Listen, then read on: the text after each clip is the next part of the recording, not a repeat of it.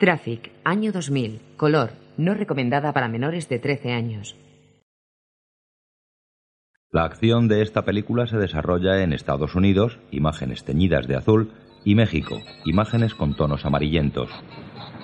Initial Entertainment Group presenta Traffic.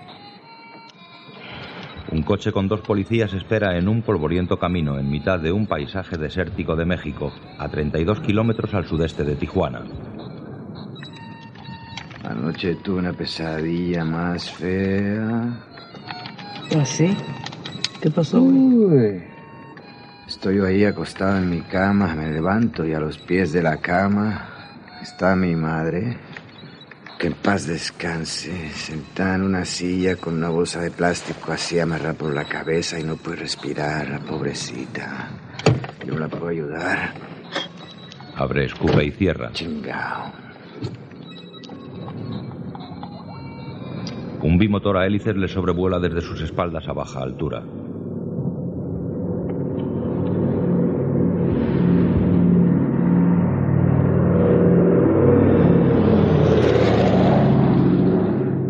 ¿Qué hacemos?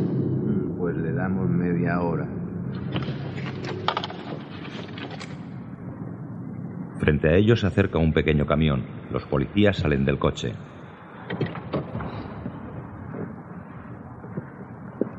Le dan el alto. ¿Quiénes son? No te apures, nomás es la chota.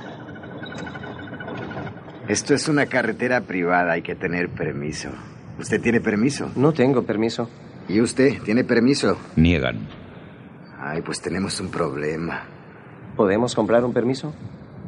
Bueno, pues múchense con una lana. ¿De a cuánto? 400 pesos. ¿Usted Bueno. también 400 pesos? Venga, está bien. Mientras sacan el dinero les encañonan. Quieto, putito. Abren el portón. Bueno, súbase y levante la lona. Bueno, ¿y esa lona que tiene abajo? Son cajas de comida. Las cajas, pues quite la lona, a ver las cajas. El piloto quita la lona y tira una caja al suelo. La abre. Oiga. Sacan un fardo de droga. Ay, güey. Mire. Vamos. Leche en polvo, cabrones. Acuéstese al piso, mi amor. Mi amor. Mira, usted está Ya se arrestado. chingados. No se mueva. Les esposan. Eh, Devuelve la caja al camión y cierran el portón. Conducen por el camino de tierra. En el coche un policía lleva a uno de los detenidos. Detrás le sigue el camión con el otro detenido y conducido por el otro policía.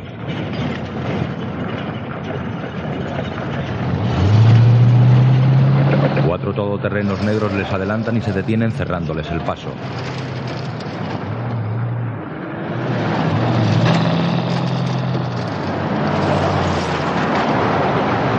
Vehículos salen militares armados que les encañonan. Los policías levantan las manos.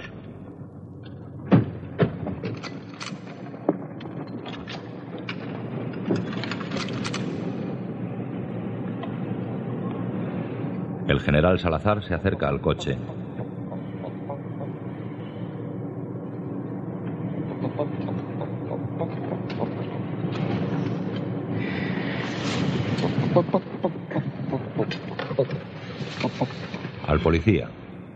¿Cómo te llamas? Javier Rodríguez Rodríguez. Javier Rodríguez y Rodríguez. Has hecho un excelente trabajo. Excelente. Pero de aquí para adelante nos vamos a ocupar nosotros. Los meten en la suburban e incauten la camioneta. Los soldados sacan al detenido del coche. Mírame, Javier.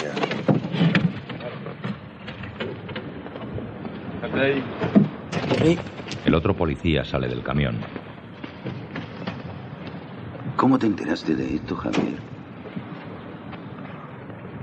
Pues un chivatón. ¿Y cómo se llama tu chivatón? Bueno, pues es uno de esos que no tienen nombre. Estos chingados anónimos, caray. Pero para ser un oficial de la judicial... Está muy bien enterado. ¿eh?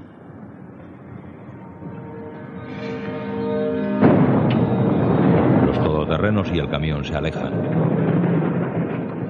Oye, ese era el general Salazar. El mero mero. ¿Qué chingados hacía por aquí? Pues algo traerá. Nos chingaron las esposas, Manolo. Súbete. Ohio. Ese informador, pagado por la policía con dólares de los contribuyentes para que siga con su delictiva adicción a las drogas, fue quien le permitió a la policía registrar una granja privada en la de unos trabajadores, unos ciudadanos honestos que se ganan la vida. El gobierno, con sus prisas, ha contratado a un ejército de delincuentes cuyo interés por la justicia es, al menos, cuestionable. Señor Rodman, El juez. Es una lástima que su cliente no fuese tan sensato al escoger lo que iba a plantar como lo fue al elegir abogado. Pero desde hace rato el único argumento que presenta en su alegato es el del buen nombre de su cliente. Podemos pasarnos todo el día discutiendo los pormenores de las leyes de Illinois, pero eso no cambiará el hecho de que nuestro gobierno autoriza que la policía tenga informadores anónimos. Además, en nuestro país no existe una estricta protección de los derechos de propiedad. Si cultiva marihuana en su propiedad, ya sea un gramo o toda una hectárea, sus tierras pueden serle embargadas y pueden ser subastadas. En su despacho, el juez recibe un paquete. ¿Qué demonios es eso? Este tipo de cosas dice mucho de quién las envía. De parte de sus amigos Warren, Putnam y Hudson. Una caña de pescar. ¿Qué intención tendrán? Depende. ¿De qué estado son? Eh, de Arizona. Arizona. Proponen la marihuana medicinal. ¿Soy demasiado cínico? Mark, te echaré de menos. Gracias por tu gran ayuda. Brindan. Fuera, los periodistas rodean al juez. Buenos días. Por favor, señor juez. ¿Estás Buenos días. Como padre, ¿por qué cree importante solucionar el problema de la droga? Porque afecta a todas las familias y pienso seguir en ello todo el tiempo que me sea posible. ¿Le gustaría que la ley fuera más? El juez escribe mientras viaja en un avión.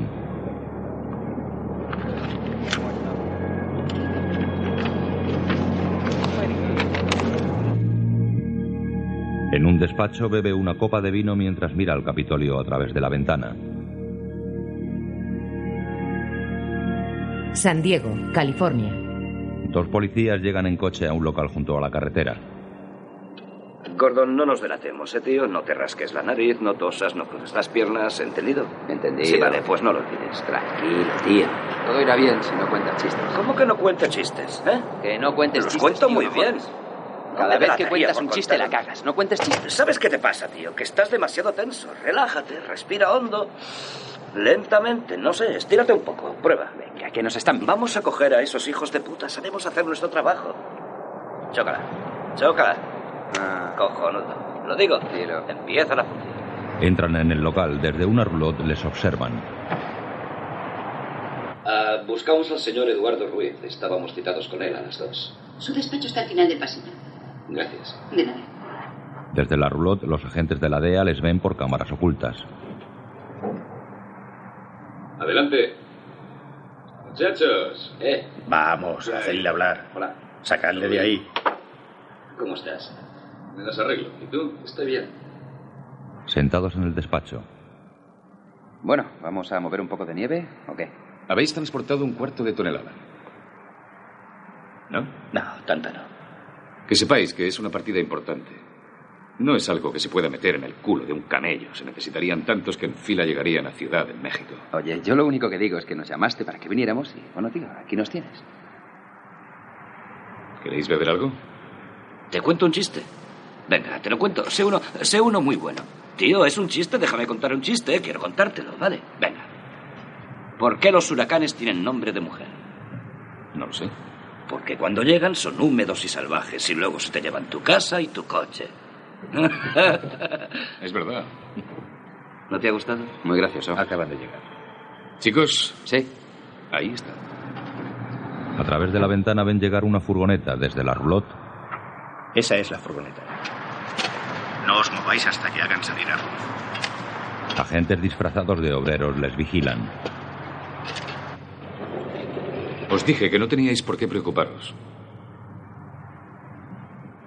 Sé, sé otro chiste, otro Castro, en que... Venga, déjame contar otro. Mira, va un tío y se hace un tatuaje en el pene. Por un lado pone sí y por el otro no, ¿vale? ¿Un tatuaje en el pene? Sí, con las palabras sí y no. Y cuando lo ve su mujer, me dices cómo tengo que cocinar, cómo tengo que limpiar la casa. ¿Quieres son eso? Eh, mira. Policía local. El capo dispara. ¡Mierda! ¡Agente herido! ¡Entrad! ¡Vamos! ¡Inmediatamente! Obedecen. En el despacho el policía mata a un mafioso. Policías locales y la DEA disparan a los mafiosos de la furgoneta.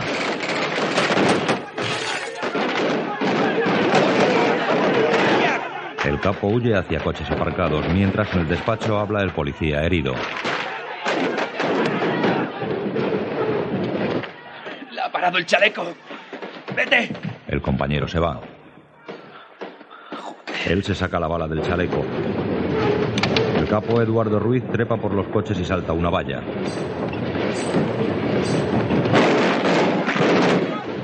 Cae sobre la vía de un tren. Uno de los policías le persigue. El policía trepa por los coches y salta a la vía, mientras el agente que recibió el balazo sale al exterior pistola en mano.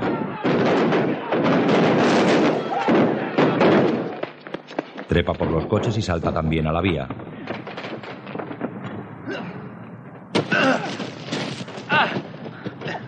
Eduardo Ruiz cruza la carretera y entra en una ludoteca infantil. Los policías le persiguen.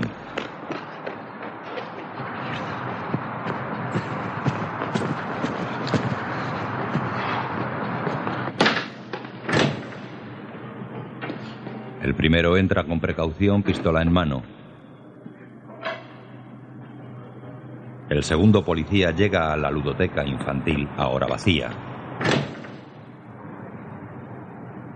Entra con la pistola por delante.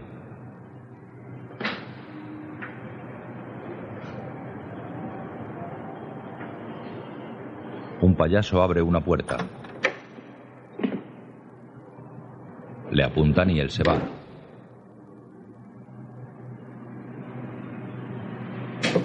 Uno de los policías hace señas al otro y se acercan a una piscina infantil llena de pelotas de colores.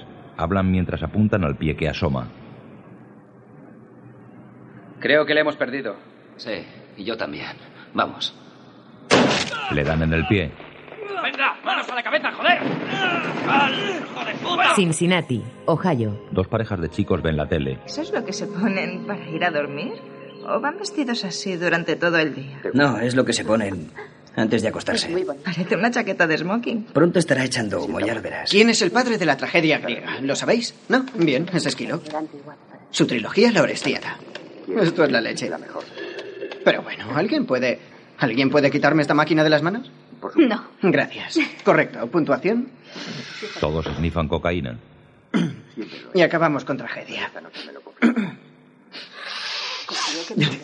espera, espera. ¿Ese es su marido? Sí. Oye, ¿te gustaría probar algo bueno? Creo que eres muy suave. Sí. Caroline y Seth están en la cocina. Él prepara heroína sobre una cucharilla. Añade agua. ¿Qué haces? Tú mira. Calienta la cucharilla. La vacía sobre papel de plata. Van a un dormitorio. Lo que tienes que hacer es inhalar el humo y retenerlo. ¿Qué es? ¿Como coca pura? Sin el cómo. Lo es. Ella inhala los vapores de la droga. Bien, inhala, sigue, sigue, sigue.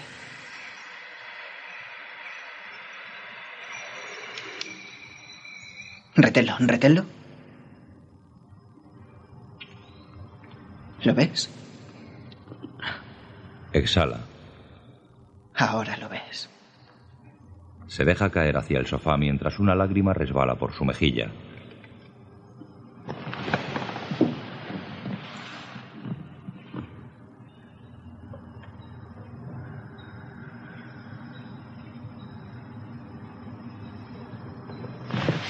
Él se pone sobre ella y se besan, mientras cuatro mujeres almuerzan en el campo de golf de La Joya, en San Diego.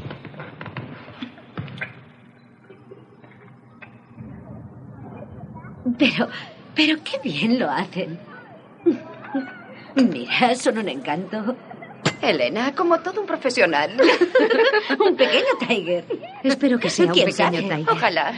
Ya me gustaría que llegara a ser un Tiger Woods. Con su cuenta bancaria. Sí. ¿Has pedido pato? Sí, pato, muchas gracias. Tú nunca pides pato. Lo sé, lo sé. No lo he pedido yo. Él lo ha pedido. Ya, pues él o ella tiene muy buen gusto. A mí me encanta, ¿a ti no? Es delicioso, ¿quieres? Mm, un poquito, gracias. ¿No tiene mucha grasa? Aunque no sé muy bien si es del colesterol Mm. bueno o del colesterol malo. Mm, es exquisito. ¿Y sabéis lo del vino Mm, tinto? tinto? Es muy sano. No sé, puedo beber vino tinto. Es costumbre en Francia. Yo soy europea, se lo dije a mi médico. Soy europea. Suelo beber vino tinto. Mi médico me lo permitía cuando estaba embarazada. Un vaso a la semana. Después del amnio, después del amnio, dijo que podía tomar un vaso de vino tinto. Me tomé dos. La mujer embarazada y su hijo suben al coche. Dame. ¿Te has divertido? Sí. Buenas tardes. Adiós, gracias. ¿Puedo llevar los palos en el asiento? No, cariño, Entonces solo mi puter. De acuerdo, el puter. Venga, sube. Nos vamos. Y el puter a tu lado. ¿De acuerdo? Sí. ¿Es donde lo lleva Tiger Woods? Ya está. De. Gracias. Bien, David, quiero que me prometas que no tocarás el palo mientras estés en el coche. Prometido. Washington, D.C. Mientras no dirija oficialmente el Departamento Nacional de Política para el Control de Drogas, en ningún caso hablará con la prensa sin protección, sin autorización de esta oficina o sin que haya alguien presente. El juez asiente. En esta ciudad hay muchos intereses y a usted le tienen miedo. Le tienen miedo porque desde su cargo puede vetar sus presupuestos. Eso no debe olvidarlo. Se encontrará con senadores y congresistas que tendrán preparadas preguntas para usted. Las preguntas están pensadas para hacerles parecer inteligentes. Si les sermonea, creerán que no les respeta. Mientras que si les trata con humildad, le creerán. Y recuerde que debe respetar a las personas que respeta el presidente. Por cierto, cuando esté de vuelta de su viaje a Rusia y China, se reunirá a solas con él con el objetivo de ponerle al día. Y dentro de un mes dará usted su primera conferencia de prensa oficial. En ella destacará la estrategia del presidente para ganarle la guerra a las drogas. Déjame que te aclare una cosa. Con Jeff. Yo no soy un hombre de partido, soy pragmático. Y en las próximas semanas, si me permites, te pondré al día en una enorme cantidad de asuntos. El más importante de ellos, en mi opinión, México. Conozco a todos los que vas a conocer, sé lo que quieren y por qué. Mira, es importante que les caigas bien. Da igual que yo les caiga mejor o peor. Por eso mismo puedo servirte de protección. ¿Cómo protegiste a Landy? Caminan.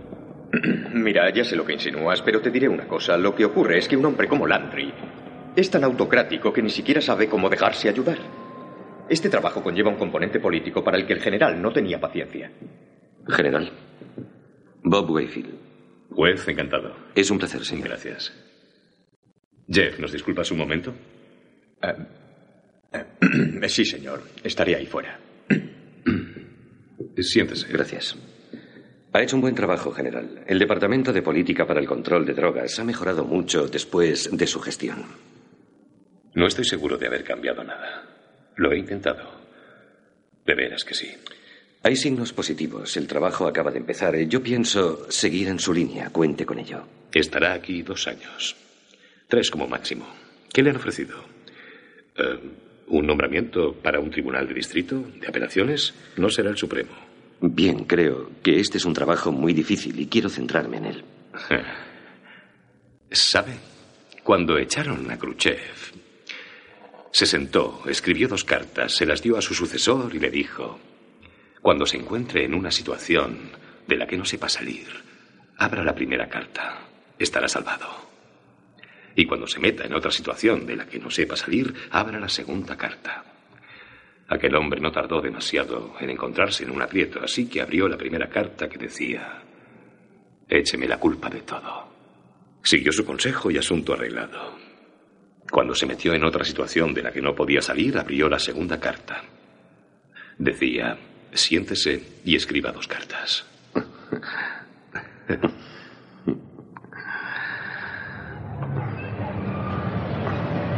Tijuana, México.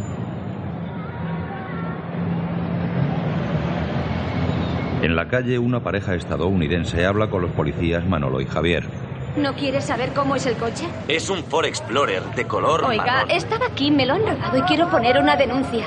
¿Una denuncia? Pues no le va a ayudar a encontrar el coche. La policía no encontrará su coche. Usted es policía. Mire, llame a este hombre Les da una nota. Y él encontrará el coche. No, no lo entiendo. ¿Cómo sabrá él dónde está el coche? ¿Se lo dirá a la policía? ¿Por qué se lo dirá a ese hombre y no a nosotros? Nos pedirá dinero, idiota. Él le pagará a la policía y recuperaremos el coche. Sí, sí, correcto. Correcto. La cartera. ¿Qué vas a hacer? Dámela. Saca el dinero. Por favor, vayan para la banqueta. Tenga. Es para usted. No, no, no. Sí, no, por no, favor, no, así. no. No se queden aquí, por favor, vayan a la banqueta, pásense para allá. ¿Qué hacemos? Y llámenle. Más vale. Tengan un buen día. Caminan. Así me gusta, bésame mucho. Che amor. Cuando llegan a su coche, un todoterreno negro se detiene junto a ellos. Salen dos soldados.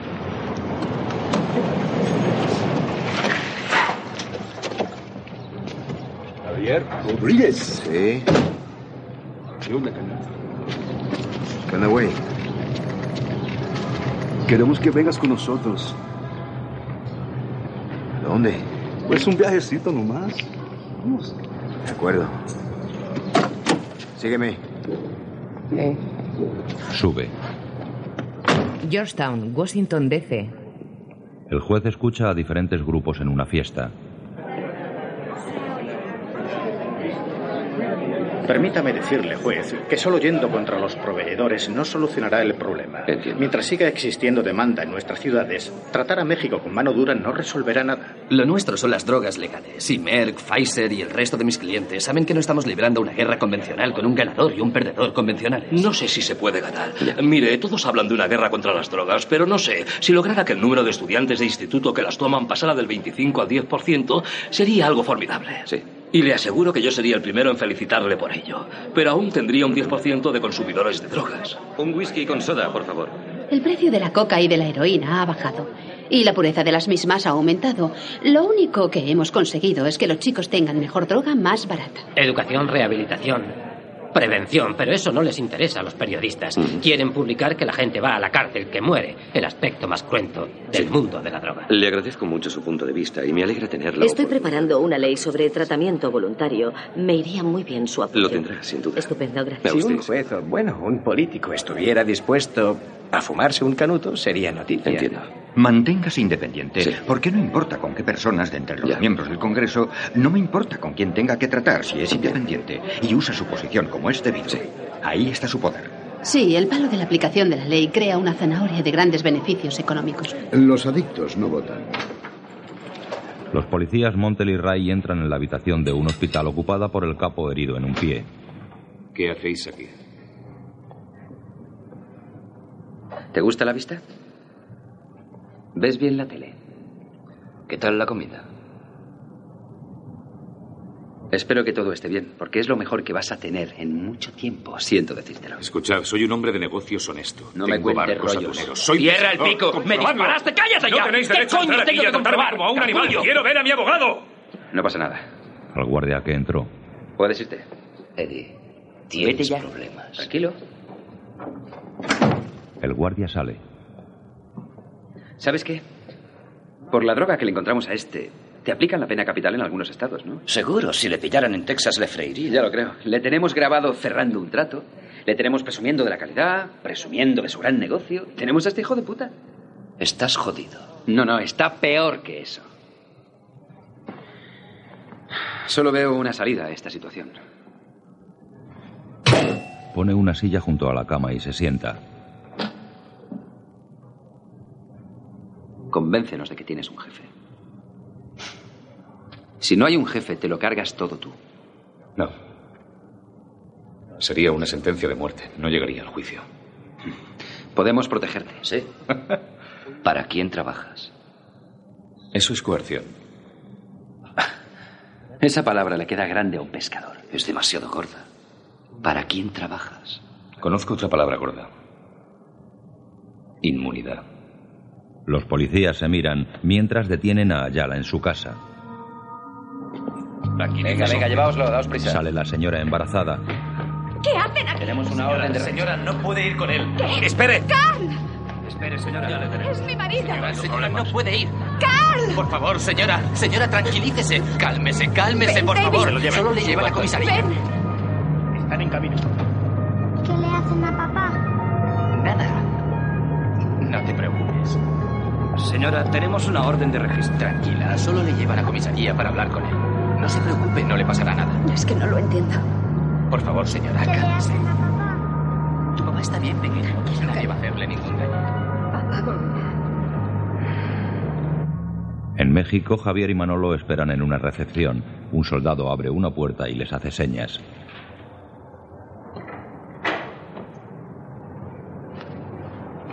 Se levantan. Tú no. Tú. Javier entra al despacho de Salazar. Te espero aquí.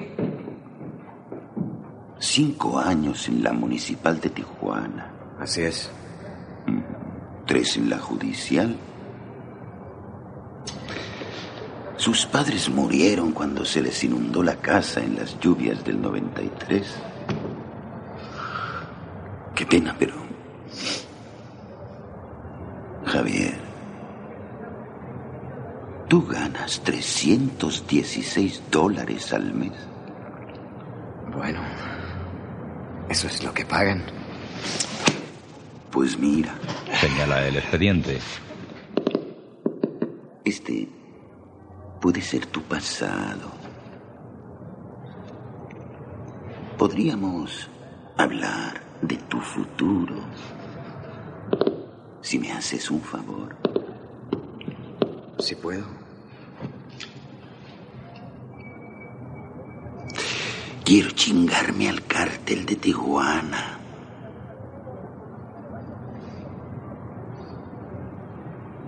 ¿Cómo yo lo puedo ayudar a usted? El general le da un dossier con fotos dentro. Se llama Francisco Flores. Es matón y trafica en armas para el cártel de Tijuana. Tengo que hablar con él. Y necesito que me lo encuentres y que me lo traigas aquí. Esto está de la chingada. No te me achicopales, Manolito, no. ¿No sabes quién es el pinche Frankie Flowers? No, ¿verdad? Conducen. Es un asesino a sueldo, psicópata, muy perico el cabrón. ¿Quién sabe cuánto se ha chingado ya? Pues entonces me iré solo, Manolo. Y no le podemos pedir ayuda porque vive en San Diego. Cincinnati, Ohio. En el aeropuerto, el juez se reúne con su mujer y su hija Caroline. Ah, caramba. ¿Es una sorpresa o qué? Ah, qué honor, gracias. Hola, cariño. ¿Cómo estás? Yo bien, pero muy sorprendido, no puedo creerlo. ¿Cómo es Washington? ¿Que cómo es Washington? Es como... Es como Calcuta. Hay mendigos por todas partes. Aunque estos mendigos llevan trajes de 1.500 dólares. Y no dicen por favor ni gracias. Después cenando. Sometimos el caso a una junta de arbitraje, pero ninguno de ellos tenía la más mínima experiencia. A esa clase de delitos ecológicos la gente no le presta atención. Es frustrante. Es más que frustrante. ¿Viste al presidente? Tu padre ya conocía al presidente. Bueno, casualmente, el presidente de Estados Unidos, mi jefe, el líder del mundo libre, me ha citado para una entrevista personal. Mis amigos no pueden creer que mi padre sea el jodido jefe antidroga. Caroline. Lo siento, pero bueno, ¿qué pasa? Es genial. De veras, papá, no sé, es increíble, eso es todo. Elena espera en comisaría. Llega un empleado de su esposo. Arnie, gracias a Dios. Por favor, dime qué está pasando. ¿Qué es lo que pasa? Vinieron a casa y se lo llevaron, lo registraron todo. Déjame decirte qué pasa, ¿de acuerdo? En primer lugar, Carl no está aquí. Le tiene la DEA. Y le retendrán hasta la vista, que será muy probablemente mañana. Por tanto, aquí estás perdiendo el tiempo. ¿De acuerdo? ¿Me sigues? Bien. Oye, no tengas ninguna conversación por teléfono. No hables con tus vecinos, no salgas de casa. ¿De qué le acusan, Arnie? No lo sé. Pero bajo ningún concepto hablaría aquí sobre ese asunto, ¿entendido? Vete a casa y quédate con tu hijo. Ella conduce sin poder contener las lágrimas.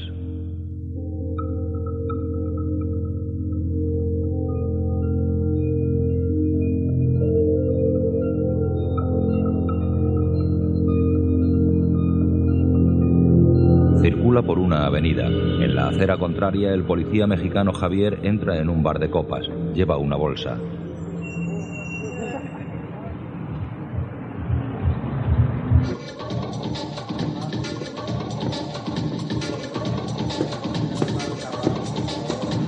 Se dirige a una mesa a la que ya está sentado Manolo. Javier se sienta y deja la bolsa frente a él.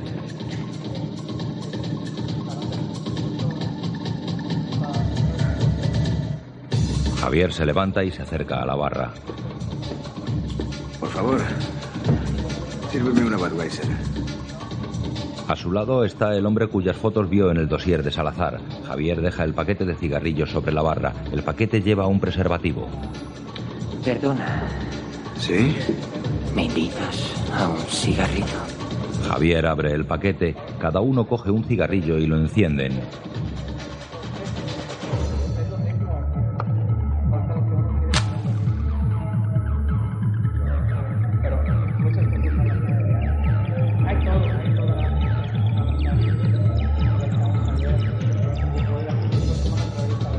Javier le mira sonriente. Después Francisco va en un coche, esposado y con los ojos tapados por un pañuelo negro.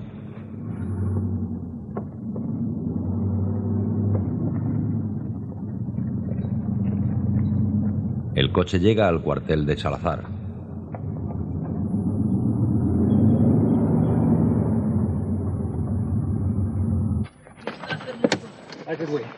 Dos soldados sacan a Francisco del coche. Salazar se acerca a Javier y a su compañero. Me interesa saber cómo lo hiciste tan rápido. Bueno, todos tenemos nuestro lado flaco. Los caminos del Señor son infinitos. Amén.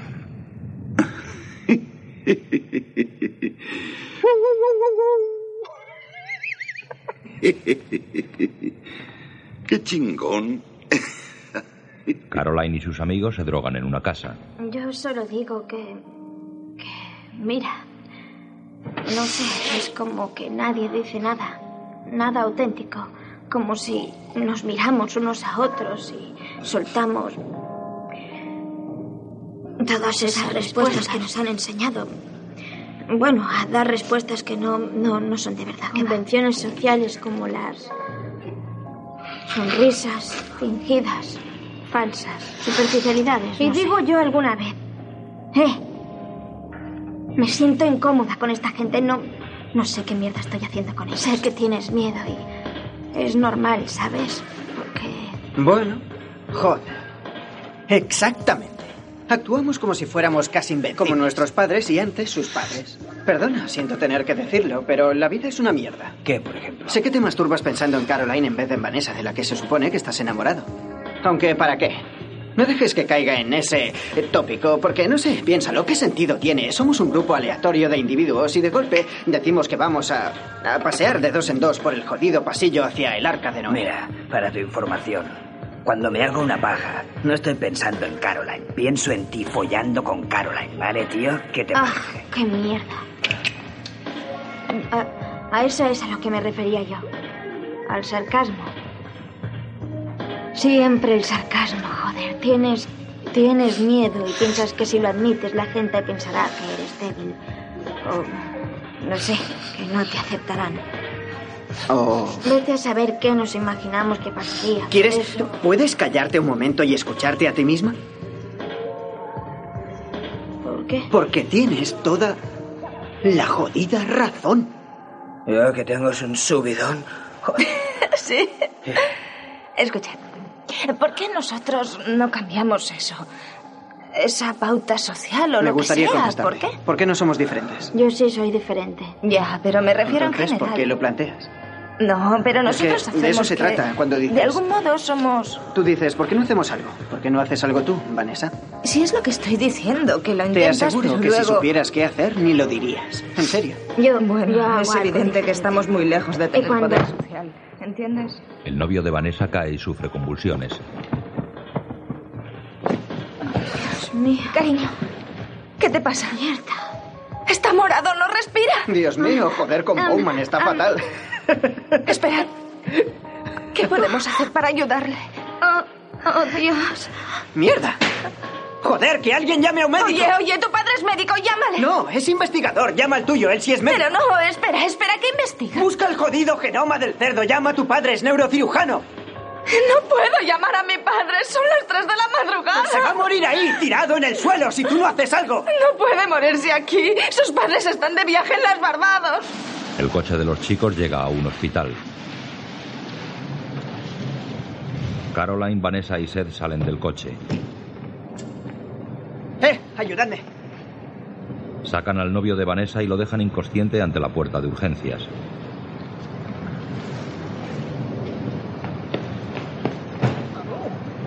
Suben al coche, pero una patrulla les corta el paso.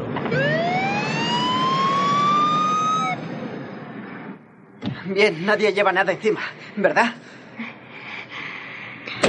¡Mierda! En el campamento de Salazar, Francisco está desnudo, atado a una silla y amordazado. Un soldado le habla. Sabemos que se chingaron a nuestro jefe de inteligencia. También sabemos que tú mataste a comandantes de la policía en Tijuana y en el DF. Una pregunta. ¿Por qué te resistes? Le quita la mordaza. Mi papá tiene dinero. Esa no es la respuesta correcta. Mi papá tiene dinero. Y sabes que también nos enteramos que le caíste a un vecino del general Salazar. Un pobre campesino. Y mataron a su nieta. Le rocía con el producto que ha preparado. Ahí la cagaste.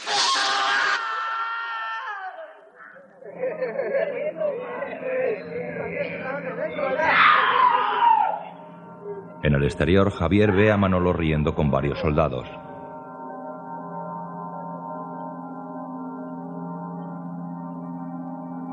En casa de Ayala, la esposa sube a la habitación de su hijo.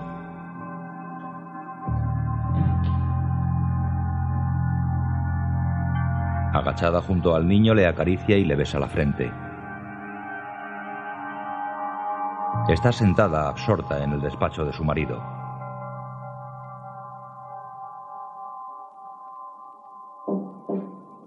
Arnie llama tras la cristalera y entra.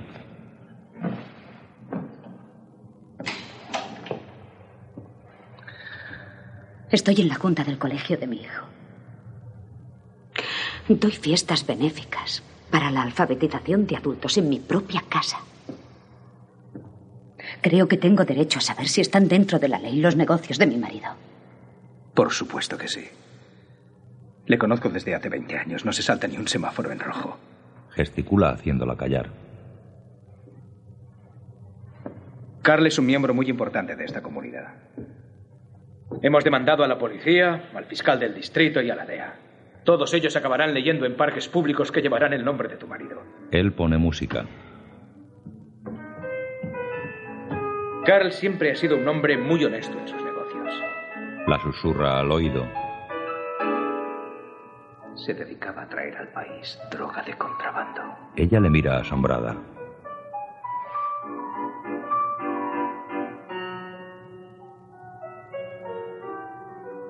Cerca de la casa, dentro de una furgoneta, Montel y Ray les escuchan. Están susurrando, están susurrando. Lo sé. No oigo nada. Ni yo. El micro está demasiado lejos. Te dije que si lo poníamos tan cerca de la cocina no oiríamos nada. Ellos están hablando. Parece que estén planeando una conspiración. Siento cómo vibran las mentiras en esa casa. Creo que ella no sabe nada.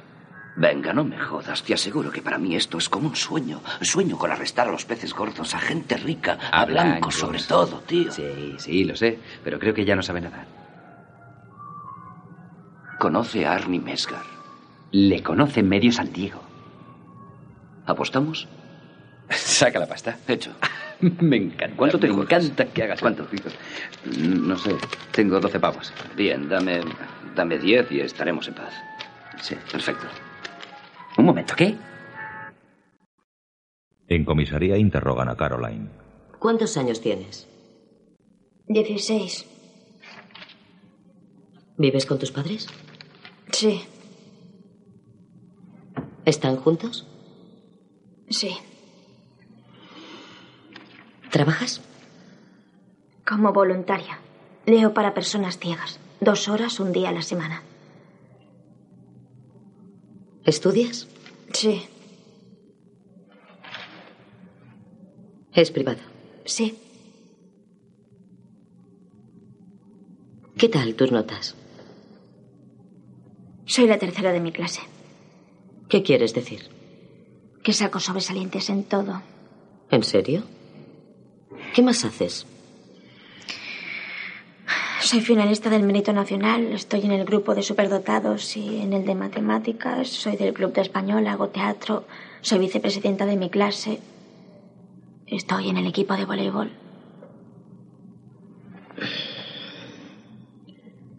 Dime, ¿cómo has venido a parar aquí, Caroline? La chica baja la mirada.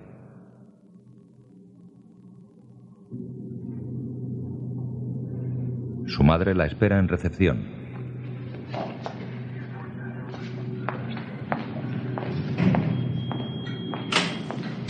Se abrazan.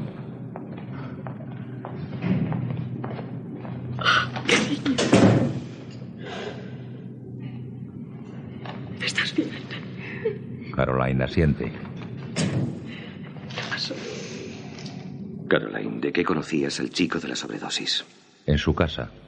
Nunca salía con nosotros. Él, él siempre iba con esos chicos hippies. Yo no soy de ese grupo. ¿Y de qué conoces al otro chico, el que conducía el coche? Seth es un amigo. Fue el único que decidió hacer algo para resolver la situación. Es cierto, había tomado unas cervezas, pero él no quería coger el coche. No vimos qué otra cosa podíamos hacer. La hierba no era mía. De acuerdo, lo entendemos, cariño. Queremos hablar. A solas. Caroline se va.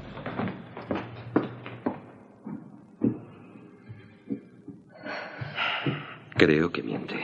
Yo también. Tendremos que cortarle las alas. Solo instituto y actividades programadas hasta nuevo aviso. Robert, cariño. Es cierto que Caroline ha demostrado que no es lo bastante madura, pero ¿no crees que pasar una noche en la cárcel ya es bastante castigo? Todos hemos cometido errores. Dios sabe que yo probé todas las drogas que No, se conocen. ahora no me vengas con eso. Tú experimentaste en la universidad. ¿Por qué en vez de hablar de experimentar no lo llamamos por su nombre? Esto es diferente porque solo tiene 16 años. Creo que ella tiene que descubrir las cosas por sí misma, por su cuenta. Debemos darle libertad para ¿Que le demos libertad para que acabe con una sobredosis? No me arriesgaré a que puedan pensar que nuestra familia acepta esa clase de comportamiento porque no es así. ¿Está claro? Sí, pero tampoco podemos limitarnos a castigarla. Tiene que saber que entendemos a lo que se enfrenta. ¿Cuánto hace que lo sabías? ¿Cuánto tiempo hace? Seis meses. En México, Javier y Salazar pasean por el campamento. Mi técnica va más profundo que la tuya, Javier. Va más profundo. Ya después, cuando me quiera como un padre, no va a decirle a nadie que estuvo aquí. Y me va a decir todos los nombres de sus jefes. Y la misma chingadera nos da más nombres. Hasta el día que uno de ellos me va a dar el nombre de Juan Obregón. Y ese día va a ser el fin del chingado cártel de Tijuana. Salazar entra a la celda de Francisco.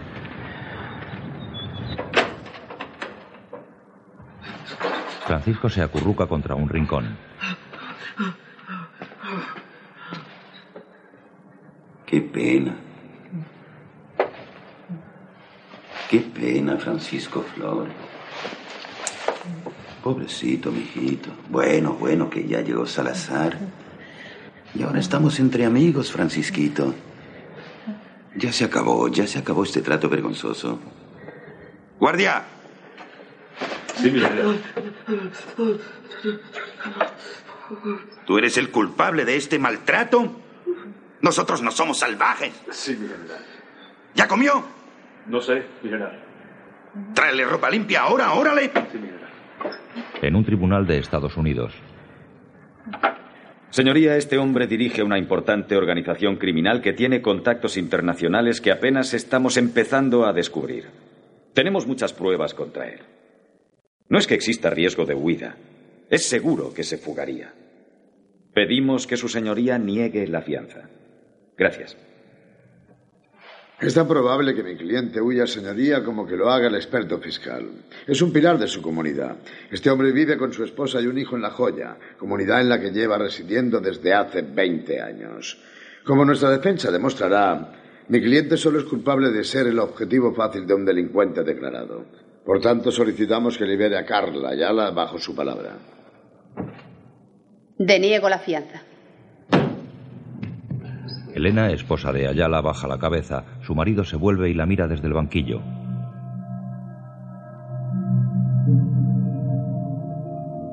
Sale del tribunal acompañada por Arnie. Atraviesan una nube de periodistas y entran en un coche.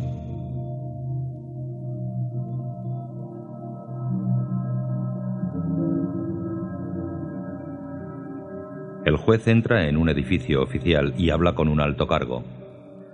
Le agradezco que haya venido tan temprano. De todos modos, Caroline es una menor. Probablemente se han borrado sus antecedentes al cumplir 18 años. Lo sé, sin embargo, este es un asunto delicado para mí. Seguro que lo comprende. Como he dicho, consumo de alcohol, intoxicación, posesión menor. Es fácil conseguir que los retiren. Lo que me preocupa es que el chico al que dejaron había consumido bastante coca y heroína. Tiene suerte de seguir vivo. Juez, debo preguntárselo. ¿Qué consume su hija? ¿Qué, qué consume? Quiero decir, ¿le ha preguntado qué drogas ha probado?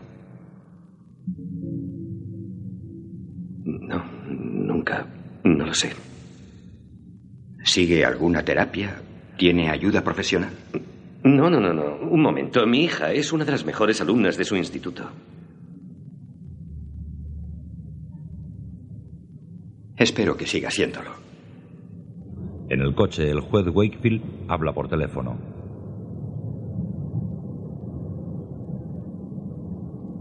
Sí, hola, soy Robert. Anula mis compromisos de los próximos tres días. Porque estoy harto de hablar con expertos que no han salido de la ciudad. Es hora de visitar el frente. En el cuarto de baño de su casa, Caroline prepara una papelina de heroína. La calienta con el mechero y aspira los vapores. Se asoma a la ventana y airea con una revista.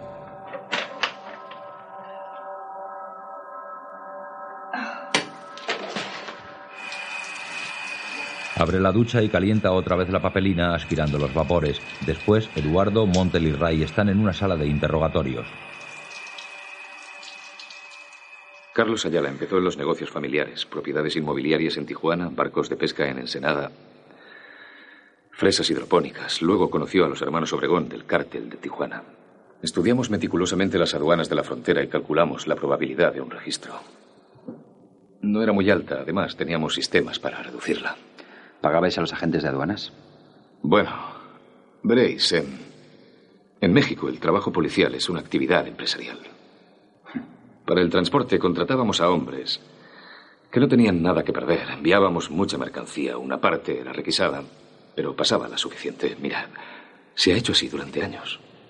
Y seguirá haciéndose muchos más. El NAFTA aún nos lo va a poner más difícil porque la frontera va a desaparecer. ¿Os dais cuenta de que dentro de un año o dos las empresas mexicanas de transporte tendrán la posibilidad de ir de Estados Unidos a México y volver con la misma libertad que UPS? DHL o FedEx será totalmente libre para todos. Espera, tío, no entiendo. ¿Nos tomas por unos idiotas o qué pasa? Joder. Dinos algo que no sepamos, Eddie. Me recordáis a esos japoneses que se quedaron aislados y piensan que la Segunda Guerra Mundial aún no ha terminado. Por si aún no os lo ha dicho nadie, vuestro gobierno perdió esta jodida guerra hace mucho tiempo. No, no, no. No creo que esa actitud le ayude mucho delante de un jurado. Es, es una mala actitud. Mala, mala, muy mala. Ed, el único problema de esa mierda es que tú estás aquí. Sí, fui avaricioso, ¿verdad? Eso creo. Sí. Decidí hacer algún trato por mi cuenta y alguien nos dio el soplo. Carl no habría sido tan estúpido. ¿Te contrató a ti? Eso fue un error. Él y yo somos amigos desde niños. Era leal. Manolo y Javier están en el campamento de Salazar. Oye, Javi, nos vamos a ir de party con la plebe. ¿Quién es? Esteban, Guzmán, ese el Feito, el Tomás, todos. ¿Son tus nuevos compas? Sí. Vámonos. No, Nos vamos a buscar cura. otro día. Francisco y Salazar cenan. Yo en mi casa tengo unas bocinas. BW. Y hace poco que me compré un quemador de compacts. Puedo hacer mis propios CDs con la música que yo quiero. Como si lo hubiera comprado en la tienda. Tú y yo tenemos mucho en común. No todo, pero los dos estudiamos del otro lado. Con los gringos. Tu padre es ingeniero, ¿verdad? Sí. Mi pobre padre fue ingeniero, que en paz descanse. Me empezaron a gustar los estéreos desde morrito. Algunos ni se dan cuenta. Pero a mí sí, sí me gustan. Pero a mí sí me gustan. Claro, pues claro. Salazar saca una libreta y un lápiz.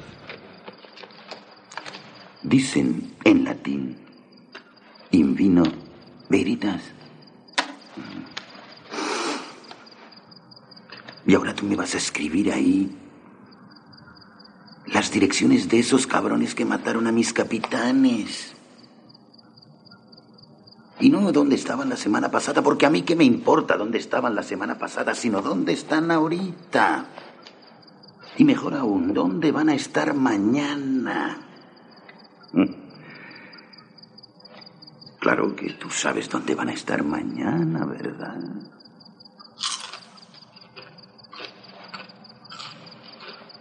Vamos. Vamos, mi hijito. Así es. Francisco escribe, después coge la botella, llena una copa y la bebe de un trago.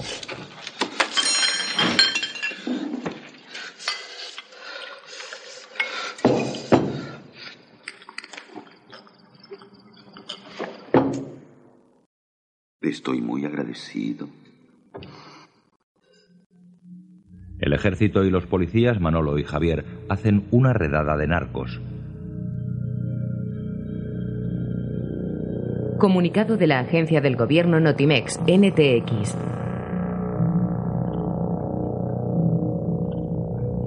Ayer, merced a un mensaje anónimo, fuerzas del ejército mexicano se sumaron a la policía para detener a miembros del cártel de los Obregón.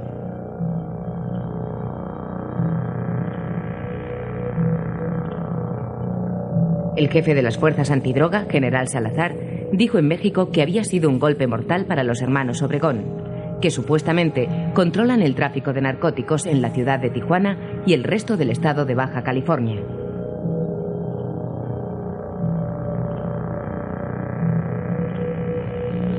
El general dijo también que las autoridades trabajan sin descanso para confirmar que Porfirio Madrigal, jefe del cártel rival de los Juárez, murió hace una semana durante una operación de cirugía plástica.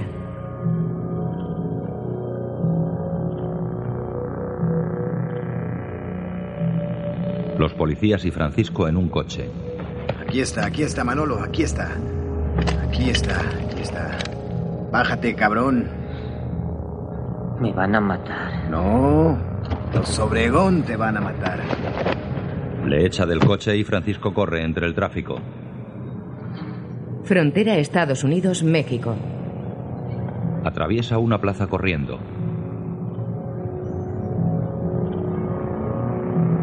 El juez Wakefield observa cómo un coche es investigado por los agentes antidroga. frontera de San Isidro, California. Una media de 45.000 vehículos y 25.000 peatones al día.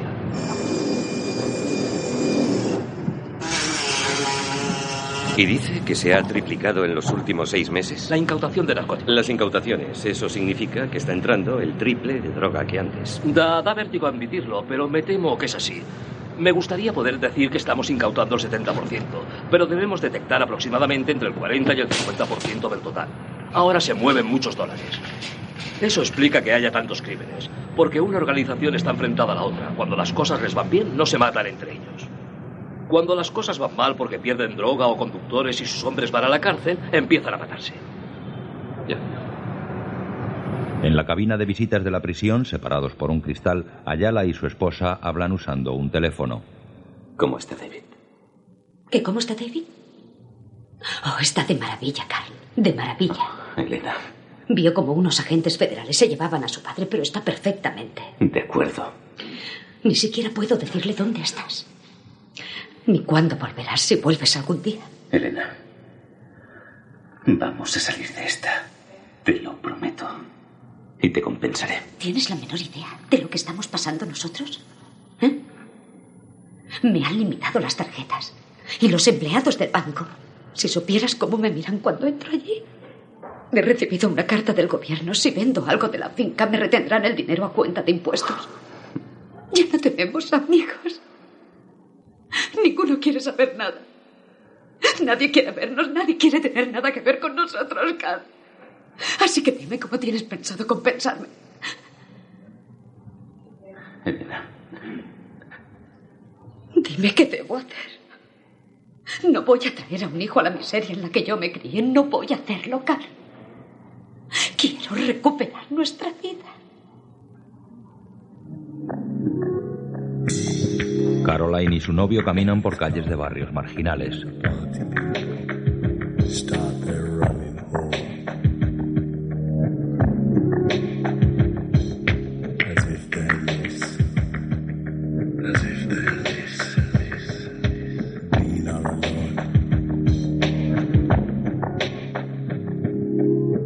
Dentro de un edificio les entregan droga a través de un agujero en una puerta.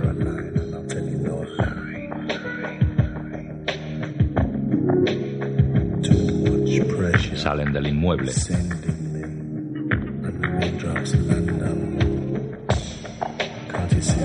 Llegan a un destratalado hotel.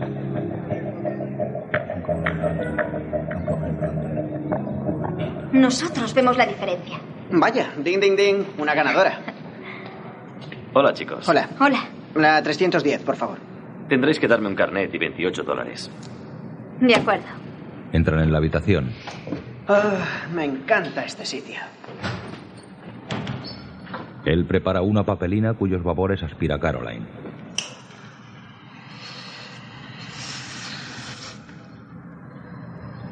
Ella se deja caer en la cama, él se tumba a su lado.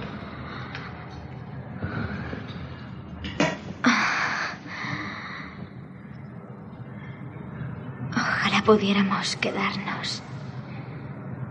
Me gustaría poder estar aquí para siempre. Que fuera nuestro pequeño hogar. Se besan.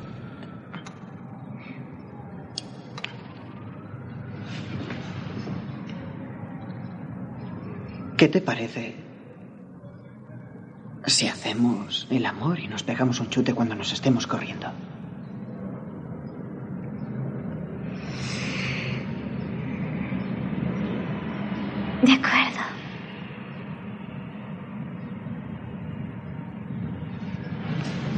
Se desnudan.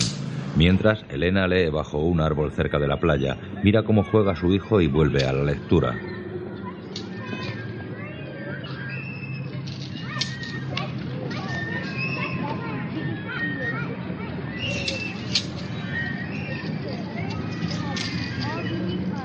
Desde una furgoneta los policías Montel y Ray la observan.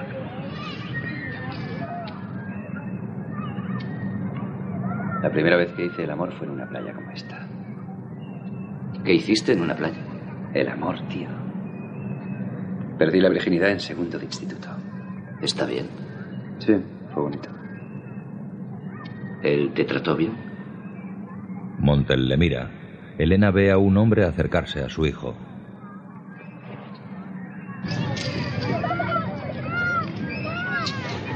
Vamos. ¿Quién es ese?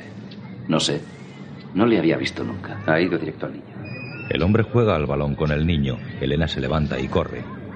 ¡David! ¡David, vuelve aquí! ¡Suelte a mi hijo! No debería dejar que se fuera con desconocidos. Si intenta irse con el niño, deténle. Le digo que lo deje. Señora Ayala, su marido debe mucho dinero, tanto que ni cortándole el cuello al chamaco pagaría. Más vale que lo consiga rapidito, o su hijo desaparecerá y no volverá a verle hasta las noticias de la noche. Solo avisamos una vez. El primer pago, tres millones de dólares. El hombre se va.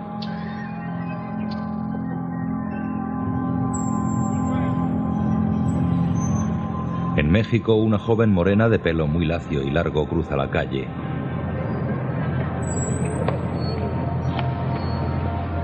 Entra en un portal y sube las escaleras. Se detiene ante una puerta. Javier, ¿Sí? Pues, ¿Qué onda, Ana? ¿Pasó? aquel cabrón no llegó a casa anoche. ¿No ha llegado? Pásale, pásale, siéntate. Ana entra y se sienta. Pues no sé dónde está. No estuvo contigo anoche. No. Yo estoy preocupada. No se ponga así que se ve fea. ¿Quieres un cafecito?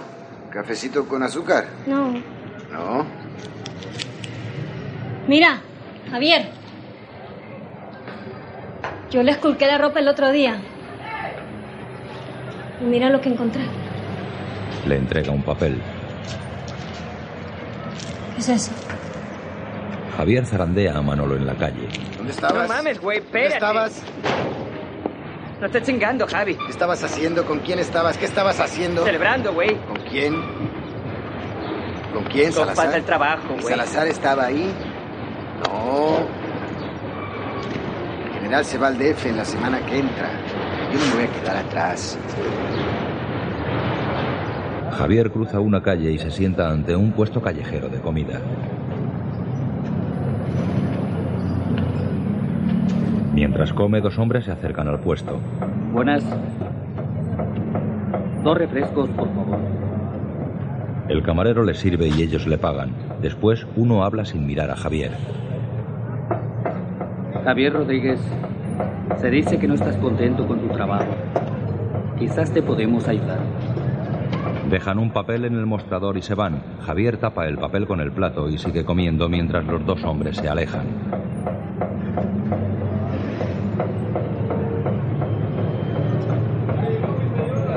Centro de Información, El Paso, Texas. El juez llega en su coche. ¿Cómo estás, John? Juez Wakefield. Bob Wakefield, es un placer. Encantado. ¿Cuánto tiempo sin verle? El Centro de Información del Paso es muy peculiar. Tiene más de 15 agencias diferentes, estatales y locales, que participan en la búsqueda de información y se aseguran de que ésta llegue a la gente que la necesita para poder frenar el tráfico de drogas. Desde aquí tenemos capacidad para detectar navíos, aviones, barcas, todo lo que transporte drogas.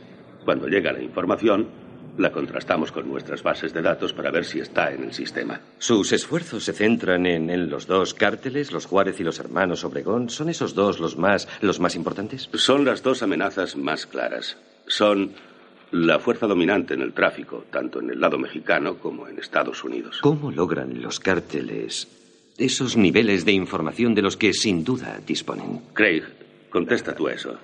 Con mucho dinero. Eso quiere decir que a pesar del tamaño de nuestro país y del presupuesto que dedicamos, pueden competir al mismo nivel.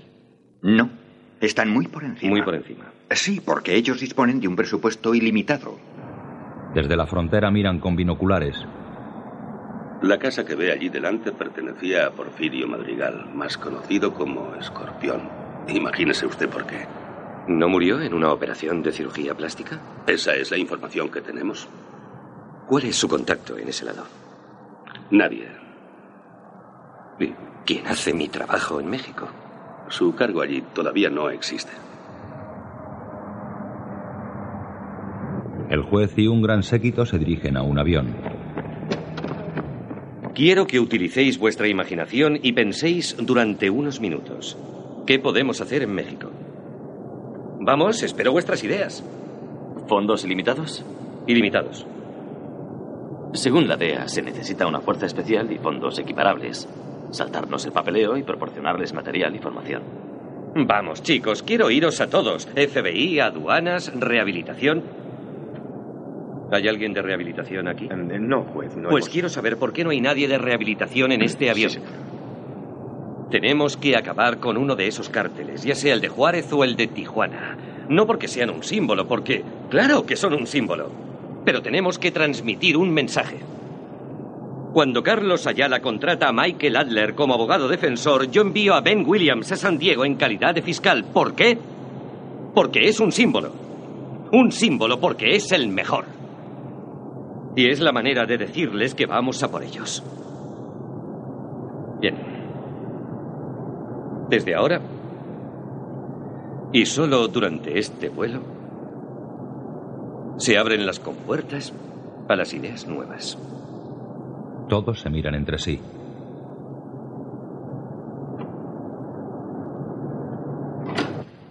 Elena y Arnie entran en un despacho. En los días claros se ve Ciudad de México. Hago que registren este despacho dos veces al día. Puedes hablar. ¿eh? Eso lo aprendí en Miami, en el 85. Estados Unidos bloqueó todo el Caribe. Es un juego sin fin. Los desmantelas en Miami y aparecen. Necesito dinero. Alguien, creo que los de Obregón, han amenazado a David. Para empezar, quieren tres millones de dólares. Dios mío, Elena. Yo mismo te los daría, pero no. No tengo tanto Por dinero. favor, alguien nos debe dinero. Sí. Ya te dije que hay gente que os debe dinero, pero nadie va a pagar. Carl está demasiado vigilado. ¿Y qué hay de los otros negocios, los legales? ¿No tenemos una empresa de construcción? Lavanderías. Blanqueo de dinero. Dame alguna buena noticia, Arnie.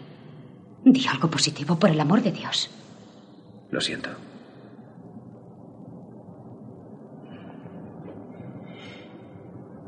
No dejo de preguntarme qué pasará si no sale. Porque yo jamás he estado sola. Siempre he tenido a alguien. Siempre. Arnie se levanta y se sienta junto a Elena en el sofá. Aún recuerdo la primera vez que te vi. La pequeña Elena Watts que venía de los barrios bajos. Y entonces supe que tu habilidad para sobrevivir estaba muy desarrollada. Ojalá tenga razón. Porque yo solo puedo ver a, a una madre con dos hijos abrumada por las deudas y a cuyo marido comparan con Pablo Escobar. No conozco a nadie que quiera a alguien así. ¿Y tú? Ciudad, de, México. Los policías, Javier y Manolo, conducen un todoterreno negro de los usados por el general Salazar. En el asiento de atrás, una mujer joven y morena les acompaña.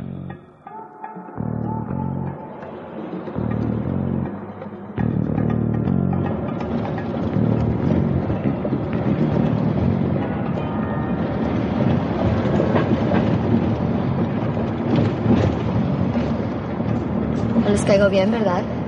Señorita, con todo el respeto, nosotros no tenemos ningún tipo de opinión. A lo mejor es porque voy a tener la casa más bonita que hayan visto en sus miserables vidas. Viejo cumplió su promesa. Ahí está el detalle. El general es hombre de palabra. Te prometen lo que sea, con tal de conseguir lo que quieren. Pero después les recuerdas, siempre te dicen, mañana, mañana, mañana. ¿Qué le vamos a hacer? Gajes del oficio.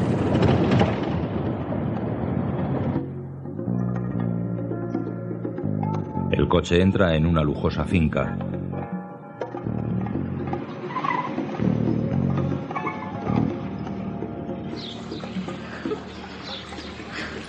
Manolo y la mujer atraviesan un frondoso patio. Ella saluda a un hombre con cicatrices en la cara. ¿Las maletas? Hola, mi amor, mi amor, está preciosa, está preciosa. Ay, sientes bien? Sí. Ay, mira, qué guapo. ¿Le gusta? Ay, me encanta, está preciosa. Sí, qué Manolo llega al coche. Oye, güey. La, Alacán está vivo. Súbete. Súbete. Porfirio Marigán no está muerto, el culero. Salazar está trabajando por el cartel Juárez. Así que... Pues no me venga la chica que no te importa, güey. Eso es... Es que no es nada nuevo, Manolo. Esa es la razón por la que a Salazar le interesa tanto limpiar a Tijuana. Y tiene planes para Juan Obregón, el culero. Pues eso es así. ¿Sabes cuánto pagarían por esa información? ¿Cuánto? Un chingo de lana, compa. Javier detiene el vehículo. ¿Qué onda? ¿Qué onda, güey? Quítate los lentes. No mames, güey. Quítate los lentes No y mames, mírame a los ojos, cabrón. Manolo se quita las gafas de sol. Nosotros nos vamos a callar el hocico. ¿Está bien? Es de noche en Estados Unidos. El juez Wakefield va en el coche conducido por su esposa. Quizá hayamos encontrado a nuestro jefe antidroga mexicano, el general Salazar. Me alegra trabajar con alguien de allí. ¿Pasarás más tiempo fuera? Probablemente. Sería conveniente que le dedicaras algo más de tiempo a tu hija. Bárbara. Yo estoy al límite de mis posibilidades, Robert. Es importante que hagamos un frente común en este asunto. Si empiezas con las metáforas bélicas, estrellaré el coche contra un jodido poste Yo de estoy tan preocupado como A tú. mí no me lo parece.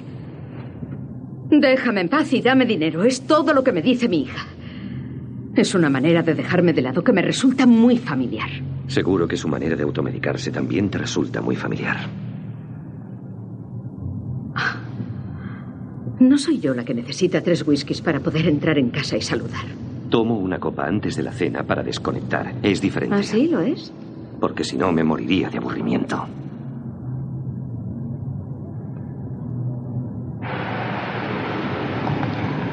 Llegan a su casa, se detienen ante la verja y el juez sale del coche.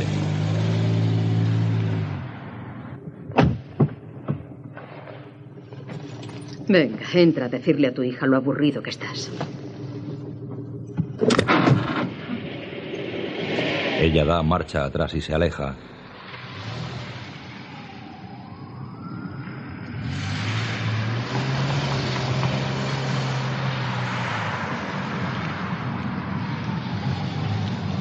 El juez entra en la casa. Sube las escaleras.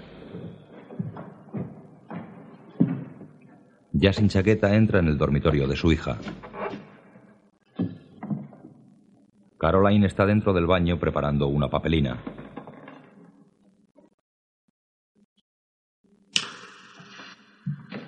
El juez se acerca a la puerta del baño y escucha.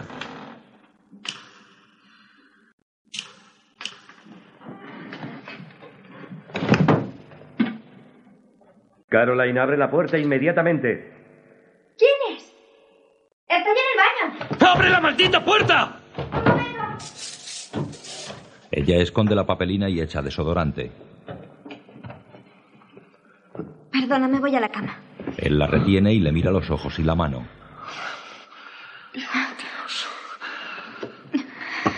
Dios mío. Tú no vas a ir a ninguna parte. Te quedarás aquí.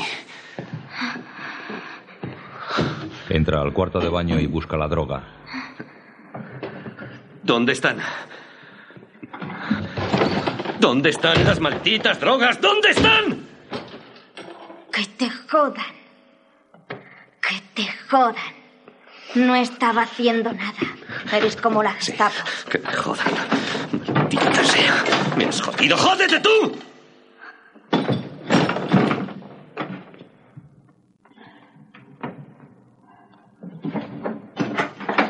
las drogas sobre el armario.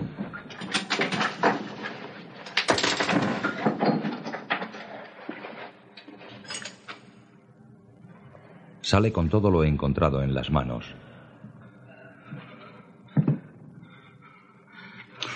Delante de su hija tira todo al suelo.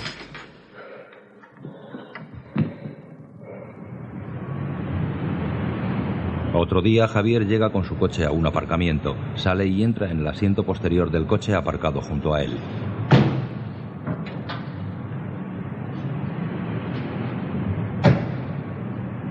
Javier, me alegro de verte. ¿Qué onda, güey? ¿Qué hubo? ¿Has tomado las precauciones que te dijimos? Sí, claro, claro. Ponte en el centro, ¿quieres? ¿No traerás pistola? No. Claro que no. ¿Dónde me llevan? A un lugar seguro. ¿Dónde? A un sitio donde hay protección. Listo, vamos. No, no, no, no, no, no, no, no, no, no, no, no, no, no, no, no, no. No es seguro. Eh. No es seguro. Javier, cierra la puerta. Tranquilo, ¿ok? No es seguro. Está bien. ¿A dónde te gustaría ir? ¿A dónde quieres ir, Javier? Sonríe. Después los tres hombres están dentro de una piscina.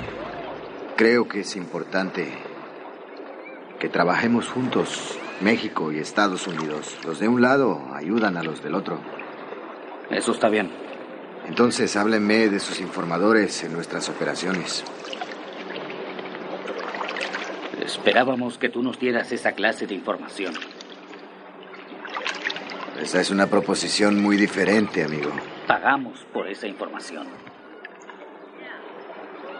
¿Eso es lo que buscas, Javier? ¿Que te paguemos? ¿Les gusta el béisbol? Claro. Falta luz en los parques. Los niños no juegan de noche. No es seguro. Ellos quieren jugar al béisbol. No convertirse en burros para los capos. A todo el mundo le gusta el béisbol. A todos nos gustan los parques. Escuchen, creo que es importante que los Estados Unidos se interesen por Tijuana y ya. Eso es lo que estoy buscando, amigos míos. Se aleja nadando. Número de cuenta 8201 4302 8091 2431. Elena habla por teléfono. Un adelanto de efectivo. Prepara limonada mientras habla. ¿Cuánto me pueden dar? ¿Solo eso? Ray fuma en la furgoneta desde la que escuchan a Elena. ¿No has probado los parches? ¿Los qué? Los parches. Ah, esa mierda no funciona, tío. A mi primo sí. ¿Seguro? Sí. Bueno, tenía que ponerse cinco o seis a la vez, pero le fue bien, tío. Lo dejó. ¿Y no ha vuelto a fumar? Está muerto. Se murió. Pero no fue por los parches, hombre. Está saliendo. La tenemos. Oye, ¿y de qué se murió? Su mujer le disparó. Va a salir de la propiedad. ¿A dónde coño irá? A casa de los vecinos.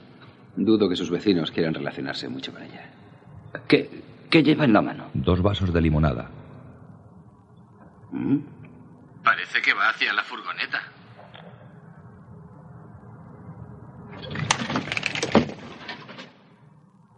Mierda. ¿Qué hacemos? ¿Qué, qué, qué- qué coño Yo qué hacemos? sé qué hacemos. ¿Qué hacemos? ¿Qué crees que se propone? Es tu novia. Querrá invitarte a una fiesta de primamás. Salúdala y dile que se vaya. Vale, vale. Estamos trabajando. Montel abre las puertas. Hola. ¿Quieren limonada? Tenga, acabo de prepararla. ¿Quieres limonada? Sí. Oigan, sé que esta es una situación difícil y que están haciendo su trabajo. No quiero molestarles, no tengo nada contra ustedes. Pero he venido a pedirles un favor. ¿Ha venido a pedirnos un favor? Un hombre ha amenazado a mi hijo. Este caso ha llamado tanto la atención que parece que todos los locos hayan salido del manicomio, ¿saben? ¿Querrán estar alerta por si ven algo fuera de lo normal? Claro, estaremos vigilando. Se lo agradezco mucho. Gracias. Gracias por la limonada. De nada. Elena vuelve a su casa.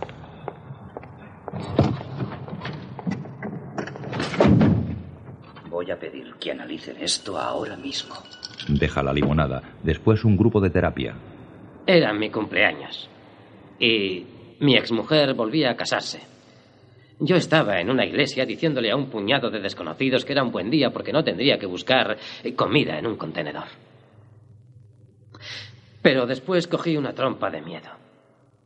He pensado mucho en el primer paso, cuando te das cuenta que estás indefenso frente al alcohol y que no tienes control sobre tu vida. Mi misma enfermedad me decía que no estaba enfermo, que era mi cumpleaños y podía tomarme una cerveza, esnifar una rayita, meterme un Valium. Seis meses más tarde me desperté en un centro de rehabilitación en Filadelfia. y soy de Dallas, amigos.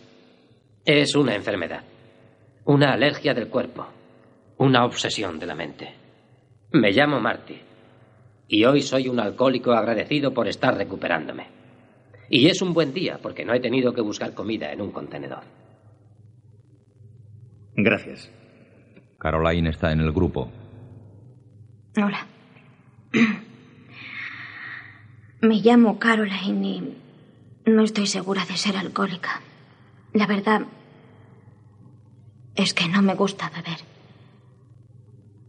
Para alguien de mi edad es mucho más fácil conseguir drogas que alcohol.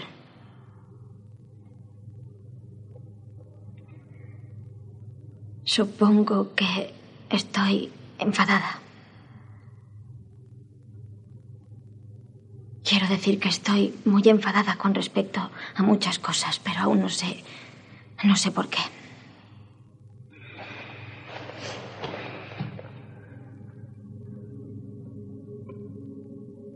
Por la noche, Elena, ya acostada, recuerda escenas con su marido.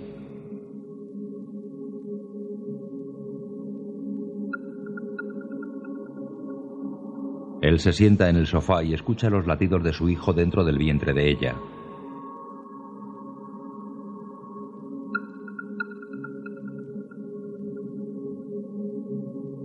Elena recuerda el momento en que Carlos Ayala fue detenido.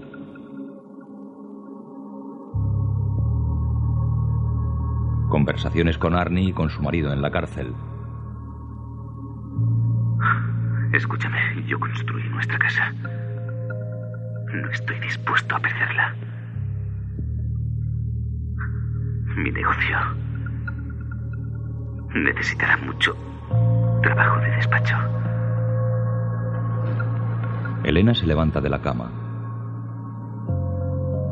Te sugiero que pienses en el coronel. ¿El cuadro? En venderlo. Si tienes valor. Estudialo bien.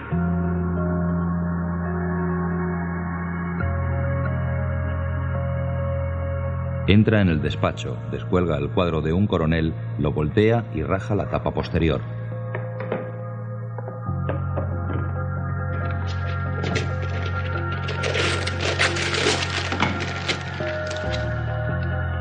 Encuentra un sobre y lo abre.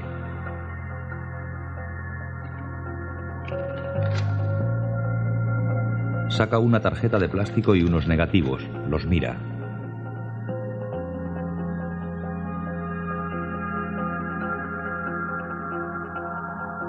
Son microfilms que contienen nombres y números.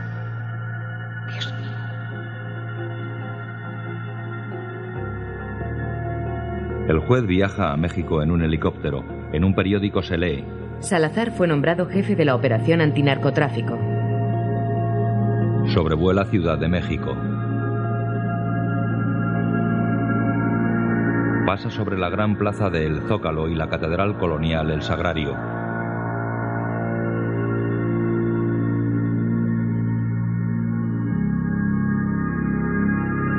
Aterriza en un helipuerto sobre un edificio.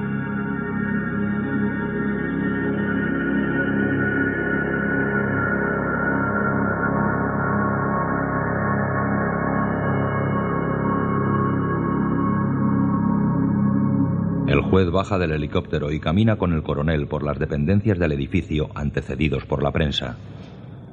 Mi querido juez, he reclutado a los mejores hombres de México para mi fuerza especial. Yo hice la selección, pasaron por una rigurosa formación. Y no solo física, sino también psicológica. Juez, perdone por las cajas, los cuadros y el resto, pero he estado muy ocupado. Todavía no he acabado de instalarme. Sé que ha hecho muchos progresos en el cártel de Tijuana. Mi enhorabuena, general. Muchas gracias. Yo confío en que antes de que se termine el año, Juan Obregón ya habrá sido arrestado. Pero debe comprender que va a ser una tarea muy difícil por culpa de la corrupción en el cuerpo de policía. Espero que el intercambio de formación e información entre nuestros países sea de ayuda. Yo también. Cambiando de tema, general. Hemos tratado el tema de la oferta. Hablemos de la demanda. ¿Cómo piensa afrontar el tratamiento de la adicción? El tratamiento de la adicción. Los adictos se tratan solo. Mueren por sobredosis y dejan de ser un problema. Sorprendido, el juez mira a su ayudante Jeff después en el centro de rehabilitación de Caroline. Quiero que hagáis una cosa, que anotéis cinco desencadenantes que podrían conduciros a una recaída o poner en peligro vuestra recuperación. Cinco causas. Vuestros padres, por ejemplo, algo que pudieran decir, cualquier cosa que para vosotros pudiera ser un desencadenante. Eso varía para cada persona. Con algunos ya hablamos de ello. Con Linda lo estuvimos hablando el otro día. Sabemos que tienes problemas con tu hermana porque siempre te, te eclipsa, por así decirlo. Montel y el capo Eduardo Ruiz llegan a un apartamento. Ray y otros policías esperan dentro. ¿Qué patacoja? ¿Te gusta tu nuevo hogar? ¿Es una broma? Esto no es lo que negociaron mis abogados. Que se jodan tus abogados, ¿vale? No vas a tener malditos capuchinos ni... ni... ¿Biscotes? Biscotes, sí. No esperes tener nada de eso. Escoge una cama y nada de teléfono. Nada de llamadas, ¿eh? Solo al 900 para criminales. Eduardo entra en un dormitorio y escoge una de las camas. El señor Ayala vino a verme en enero En el juicio, de 1987. Quería alquilar un almacén en el puerto. Yo no quise saber demasiado. También soy hombre de negocios. Fui secretaria de la empresa desde 1991 hasta el 94. Se suponía que trabajaba para las seis empresas, pero no podía ser. Porque solo había un despacho vacío con una mesa y un teléfono. Nunca vendí nada en todo el tiempo que estuve allí. A veces venían personas y se les pagaba. En realidad no sé qué hacían. ¿El señor Ayala no le dijo de dónde salía el dinero? No, ¿Preguntó usted de dónde salía? no. ¿De dónde creía que salía? Protesto, especulación. Lo, pre- Admitida. lo preguntaré de otro modo. ¿Le daba la impresión de que trabajaba en una empresa legal?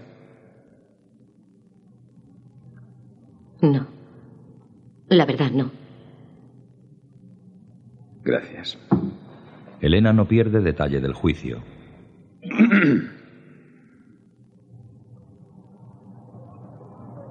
Después espera sentada en un parque cerca de niños. Llega Francisco.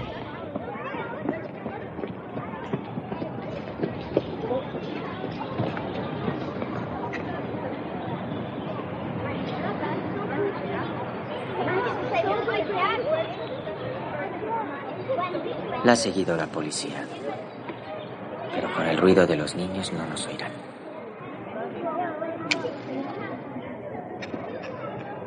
Le pondré una bomba. Está loco. ¿No podría dispararle simplemente? No me gustan las pistolas. Le pegas dos o tres tiros a uno en la cabeza y un pinche doctor se empeña en que viva. ¿Cuándo va a hacerlo? No lo sé. Eduardo Ruiz es su única base contra Carl. Lo tienen muy vigilado. No sé si podré llegar hasta él. Claro que podrá. Si llegan hasta el Papa y el presidente, hasta él también. Tenga cuidado. Empieza a hablar como su marido, señora Ayala. Francisco se va. Caroline escapa del centro de rehabilitación, llega a la carretera y se aleja corriendo.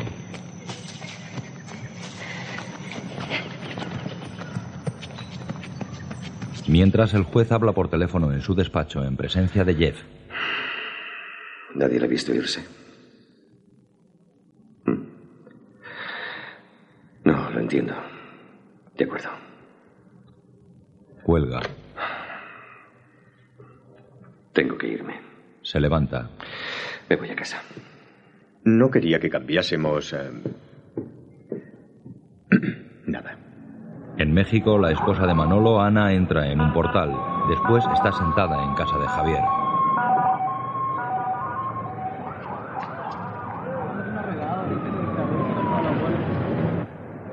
Pues, ¿qué le pasa? Que la veo un poco nerviosa. Manolo, ¿Qué? Creo que va a ser una pendejada y tengo miedo que me lo vayan a matar. ¿Por qué? Pues dice que va a hablar con los gringos del DEA. Que dice que tiene información y que le van a dar un chingo de lana. ¿Qué información le va a dar a las tres letras? Tú sabes. Lo de Salazar y Madrigal.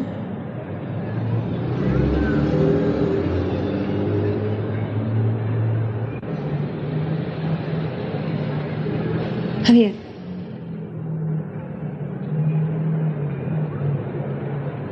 dónde está él ahorita? no sé, se llevó el pasaporte y no me dijo dónde iba. Se despiden. Dame un besito. No le digas que te dije. Javier cierra la puerta y golpea la pared.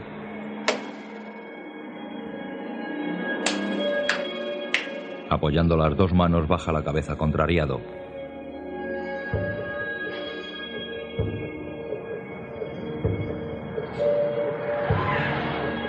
En Estados Unidos, el juez conduce despacio en su coche por barrios bajos, mirando a ambos lados. ¿Qué quieres? ¡Eh! ¡Eh! ¿Qué quieres?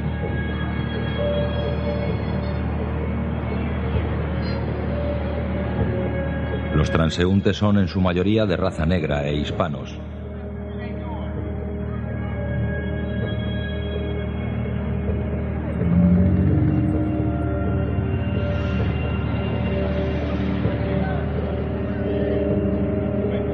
Camina por las calles del barrio.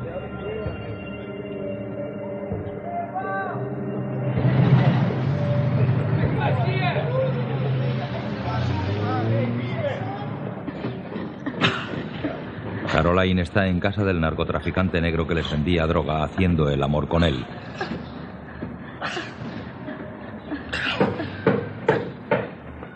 ¡Joder!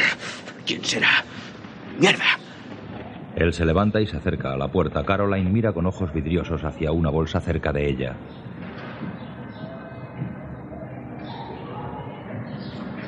Habla tras la mirilla. ¿Qué coño quieres? Completamente desnudo, el narco vuelve a la habitación contando billetes. Saca papelinas de la bolsa y vuelve a la puerta.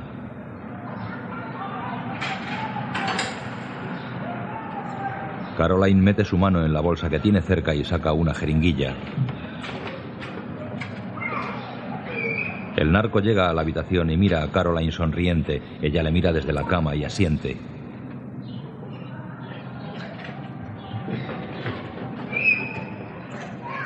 Sentada, mira cómo él prepara la droga sobre una pequeña bandeja.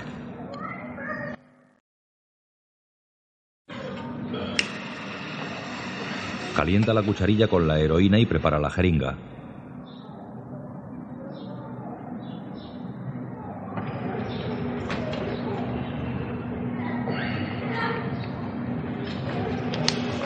Le pone la inyección en el pie.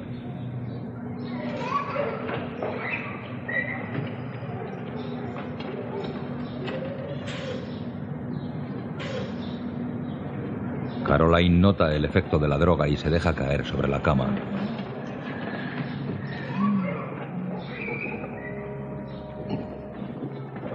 Él se coloca sobre ella y la besa en el cuello mientras copula.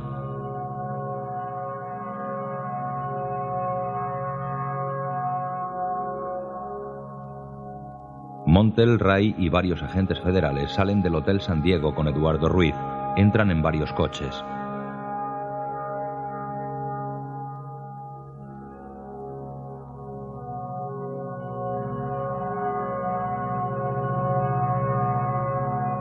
Los coches de los federales llegan a un aparcamiento cerca de los juzgados, escoltan a Eduardo Ruiz hasta el edificio.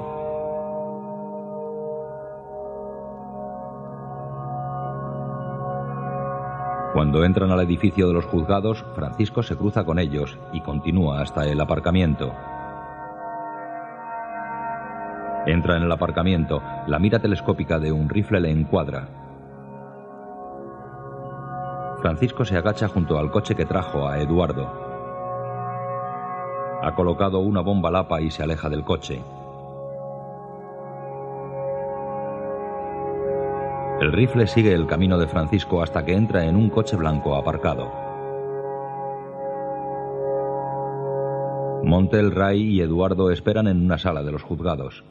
Ha llegado a nuestro conocimiento que su señoría durante su ejercicio privado representó a la ciudad de Seal Beach en una demanda legal contra su departamento de policía. Creemos que ello cuestiona su idoneidad para juzgar el caso y solicitamos una suspensión temporal hasta que se investigue. Señor Alter, esa moción no tiene precedentes. No obstante, señoría, nuestro cliente se merece toda la justicia que permita la ley. Espero que esto no sea una estrategia pensada para retrasar el testimonio de Eduardo Ruiz. De pie el abogado la mira impasible. Se aplaza la sesión hasta el lunes a las nueve de la mañana. Me reuniré con los letrados en mi despacho. Elena y Arnie se levantan. Fuera del edificio, Montel y Ray escoltan a Eduardo hacia el coche.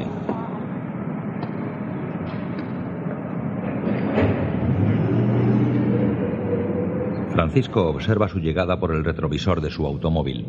Ahí viene. Todos están ahí. Pasa por mi lado. Pasan junto a Francisco. Montel le mira sin detenerse. Vaya, son un montón.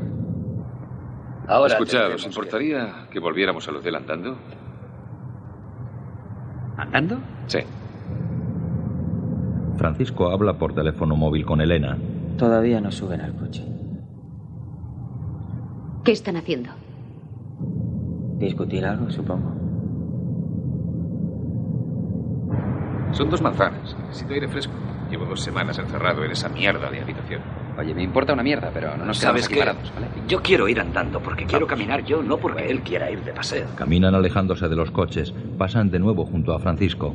Pasan por mi lado.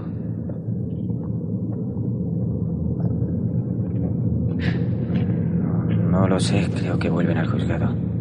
Podría ser la última oportunidad. Bájate del coche y vuélale la cabeza. Vuélasela. Sé lo que puedes hacerme. Házmelo en tus sueños. Eduardo y los agentes salen del aparcamiento. Francisco sale del coche.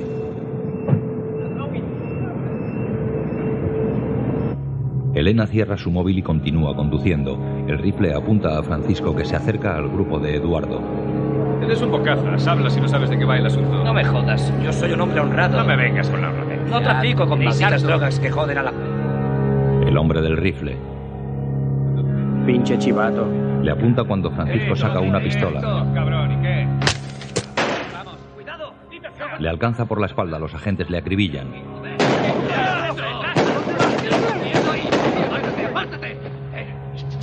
¡Las llaves! ¡Llamos una ambulancia! ¡Una ambulancia! Los agentes protegen a Eduardo mientras el hombre del rifle lo desmonta y se va.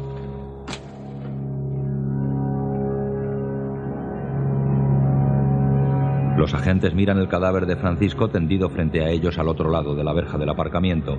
Montel le recuerda dentro del automóvil blanco.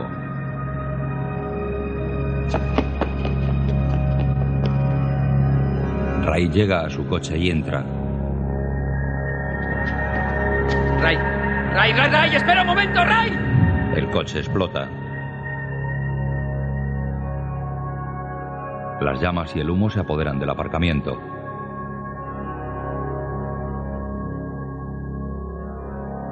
Furioso, Montel llora y golpea la valla del aparcamiento.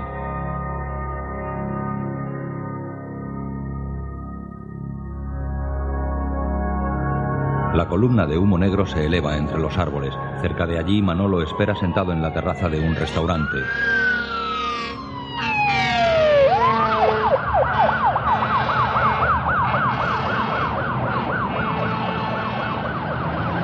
Llegan dos soldados de Salazar vestidos de civil. Manolito, Manolito, Manolito. ¿Qué huele, güey? ¿Qué huele? Parece que estás esperando a alguien. No, no, estoy buscando la mesera. Quiero pedir algo. Les convido. ¿Quieren una pinche ensalada o algo? No, ¿Algo de tomar? un tranquilo check? nomás, tranquilo nomás. ¿Qué vas a pedir? Manolito. Un bistec. Si te gusta el bistec, conocemos un lugar mejor. Nosotros te invitamos. Le meten en un todoterreno. Métete, métete, puto. En el interior del coche, Javier está esposado. Llegan a la frontera con México.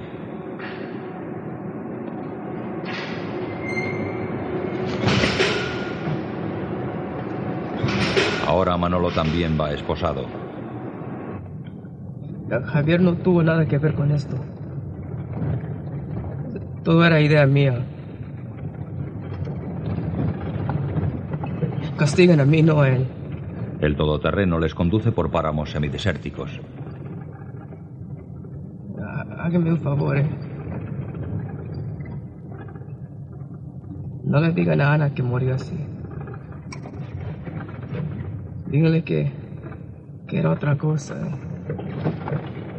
Díganle que era algo oficial. Díganle que. que morí siendo algo digno. Perdóname, Javi. Manolo y Javier cavan dos fosas. Échale ganas, man. Tú también, Manolito. Así está bien, así. Así, Javier. Dale. Ok, ya estuvo, ya estuvo. Ya. Ok, sácase de ahí. ¿No es o qué? Oye, tú, Javier. Javier, oye, bota eso. Bótalo. Suelta la pala. Sal, sácanse de allí. Vamos. Por culpa de él te dije, cabrones. Cállate ya. No seas pendejo. No seas tan bajo. Ok, ahora, volteanse. A ver. Los policías se giran. Cada soldado pone su arma en la nuca de un policía. Matan a Manolo y sujetan a Javier. Vamos, Javier. Ya se acabó, Javier. Se acabó. Se acabó el. Se acabó, cabrón. Se acabó.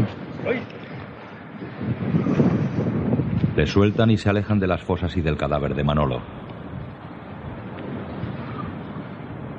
En el coche, Mira, no te agüites, Javier. El viejo trabaja así. Si nosotros tuvimos que pasar por lo mismo, ¿no es cierto, Lalo? Simón. Tuvimos que hacerlo para ver si se puede confiar en ti. Y ya vemos que sí. Y ahora somos familia.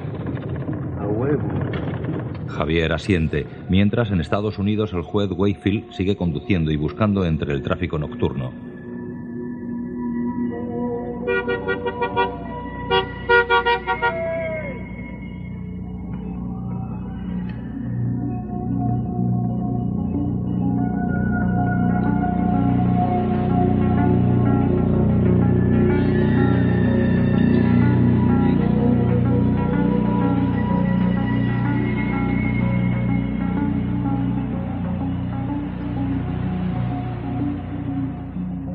Esposa duerme en un sofá de su casa. Despierta.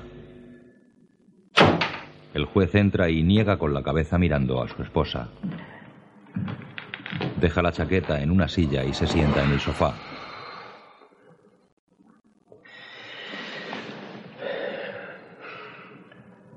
Siento lo de la otra noche. Yo también. Le pone la mano en la rodilla y ella apoya la cabeza en la pierna de él.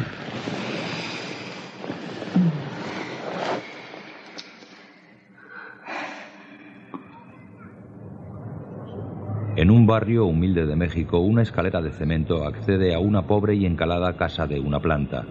Terreros y chatarra flanquean ambos lados de la escalera.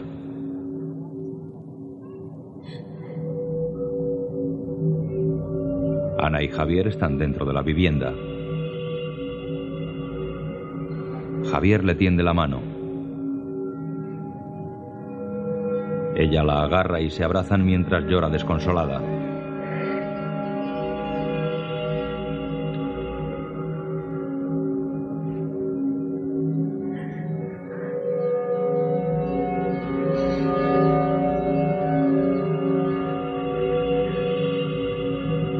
Javier conduce un todoterreno, lleva la mirada perdida y los ojos llorosos.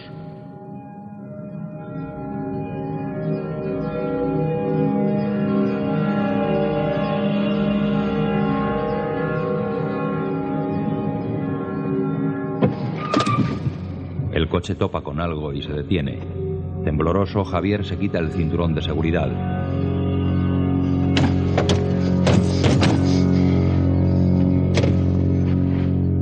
Deja el vehículo en mitad de la calle y se aleja caminando.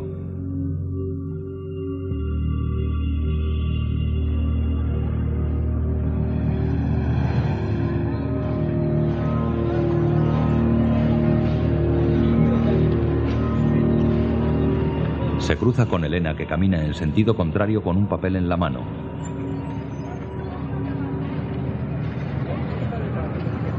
Elena entra en un viejo edificio y sube las escaleras, después sentada junto a un narcotraficante. Gracias por venir hasta aquí, aunque sospecho que ha hecho el viaje en balde. ¿Por qué dice eso? Bueno, pues se oyen cosas. Su marido en la cárcel, su negocio es un caos. Varias personas luchando por las obras. Mi marido ha sido víctima de un informador de su organización, no de la nuestra. Eso no es cierto, señora Ayala. Su ruta está comprometida. Quizás sea hora de que trate con otros distribuidores de California. No creo que haga eso. ¿No cree? No. Mi marido estaba trabajando en algo que llamaba el Proyecto para los Niños. ¿Ha oído hablar de él? Pues no sé. Puede que me suene de algo. Elena saca un muñeco del bolso. ¿Quiere pasar narcóticos en el señor espástico Jacobo? No es nada nuevo, señora. No, no en. El muñeco es cocaína. Cocaína altamente compactada, moldeada a presión. Es inodoro. No pueden detectarla los perros. No puede detectarla nadie. No le creo, señora. Elena mete la cabeza del muñeco en diferentes soluciones hasta que se deshace en polvo blanco.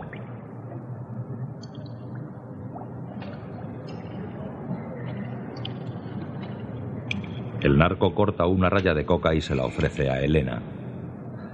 Tenga. ¿Usted primera? Estoy embarazada de seis meses, no lo haré. Entonces no hay trato. Muy bien. Olvidémoslo. Recoge. Perdone que le haya hecho perder el tiempo, señor Obregón. Ok. Ok, ok. Él esnifa la coca.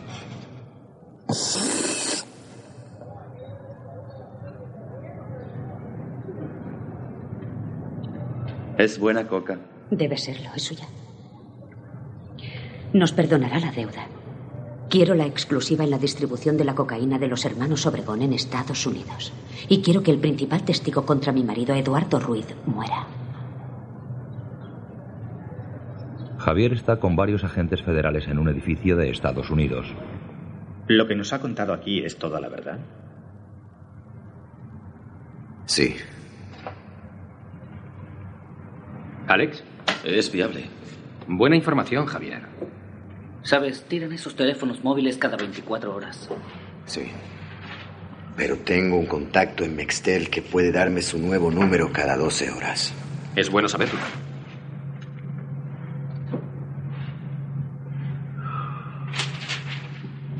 Ahora que ya tienen lo que quieren, hablemos de cómo yo tendré lo que quiero. Oye, por eso no te preocupes. No vas a tener ningún problema. No, pero tenemos que hablar de qué precauciones vas a tomar para protegerte. Ustedes consíganme lo que quiero. Yo cuidaré de mí mismo.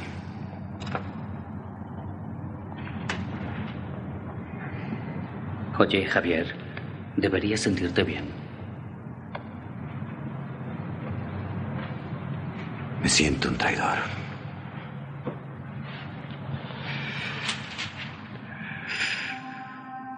En un solitario aparcamiento, Javier entra en el maletero de un elegante coche negro. Los dos agentes que le acompañan suben al automóvil.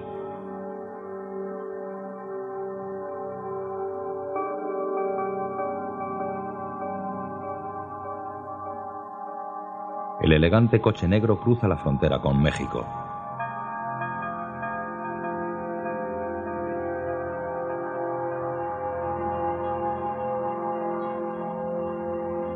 En sentido contrario, el coche de Elena cruza a Estados Unidos.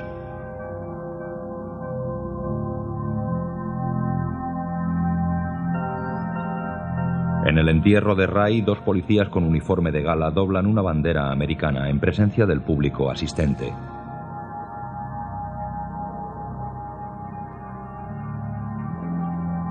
Un oficial entrega la bandera a la madre de Ray.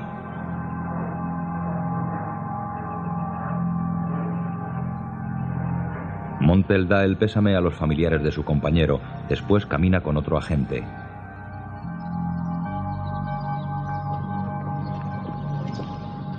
Elena Yala salió del Club Platino, el de los Obregón, en Tijuana. En la frontera no le encontraron nada y está de vuelta en San Diego.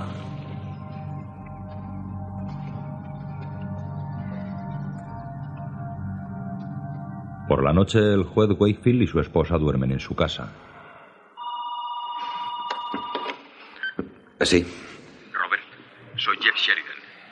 ¿Te, te he despertado? No, no, siento. tranquilo. Oye, el general Salazar ha sido arrestado. Resulta que ha estado trabajando todo este tiempo para Porfirio Madrigal y el cártel de Juárez. Por eso tenía tanto interés en echar a los Obregón de Tijuana para instalarse allí con Madrigal. Pensaba que Madrigal estaba muerto, que lo habían verificado. Pues ya ves que no. Oye, aquí tenemos un buen lío. Pero como la DEA consiguió la información y ha participado activamente, quizá podamos capear el temporal. Aunque no sé qué decirle a la gente. Dime, ¿cuándo vas a volver? Intentaré estar ahí lo antes posible. Ya. Bien, pero sí. Robert, Bárbara le muestra un joyero vacío. Robert, Te llamaré más tarde. espera. Tira el teléfono con rabia. Falta mi Leica. También se ha llevado la cámara de vídeo. Al menos sabemos que sigue viva. ¿A dónde vas? Las tiendas de empeño abren dentro de una hora. Diez minutos después estará con su camello. Si le encuentro a él, podré encontrarla a ella. La besa y se va. El juez camina por el instituto hacia la clase de su hija.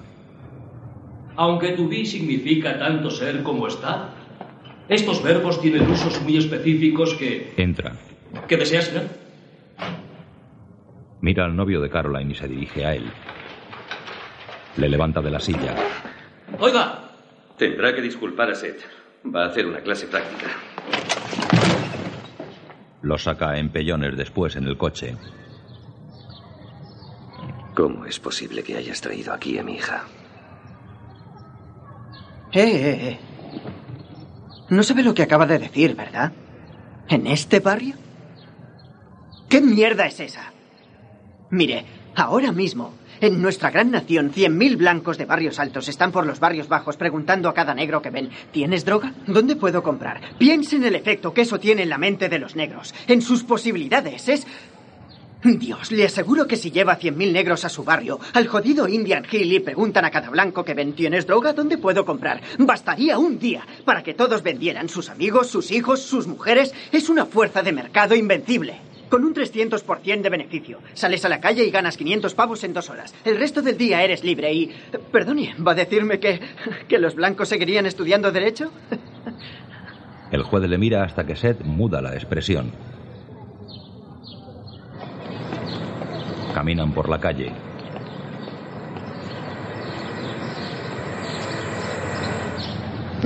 Suben unas cochambrosas escaleras hasta el piso del camello de Caroline.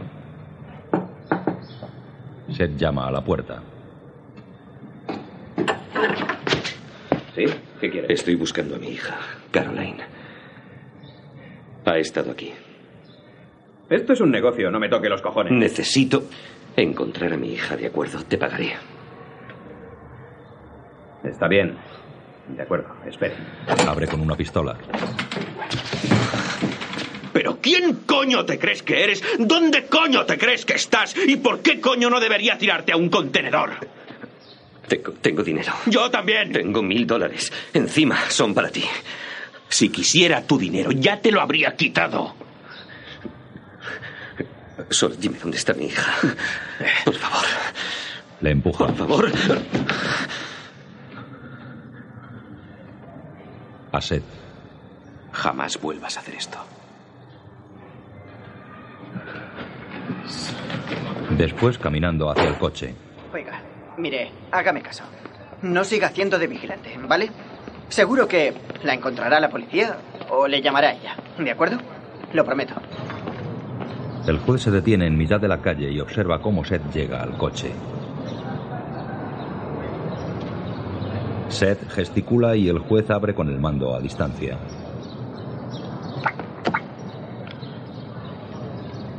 En México, Javier llega a casa de Ana con una bombona de agua a hombros y con un ramo de flores.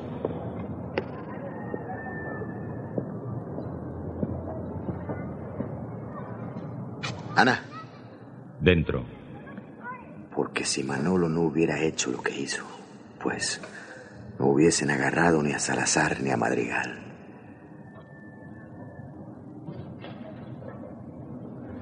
Manolo hizo algo muy bueno. Es más, hizo algo muy importante para Tijuana. Yo quisiera creerte. Ana sigue planchando.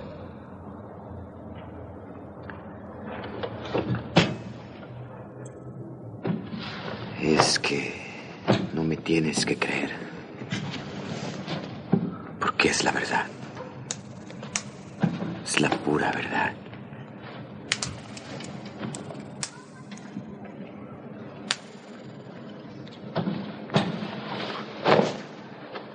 Ella le da la espalda y dobla la camisa que planchaba. Mañana voy a quemar su ropa.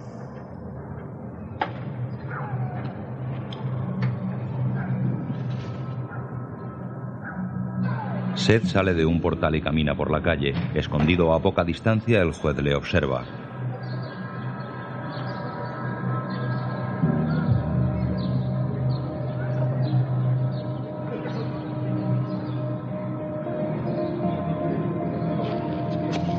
Le sigue por las calles del barrio marginal.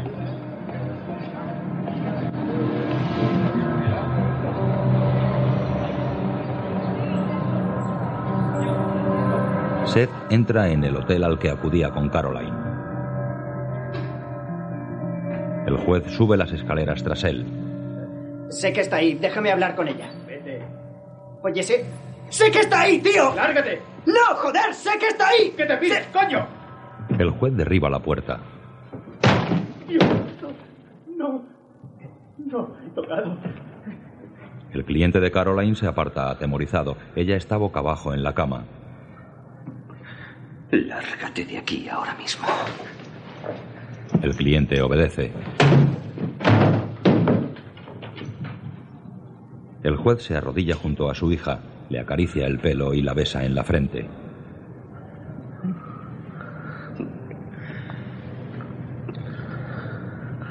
Drogada abre los ojos y le sonríe. Hola, papá. Vuelve a cerrar los ojos. El juez la abraza.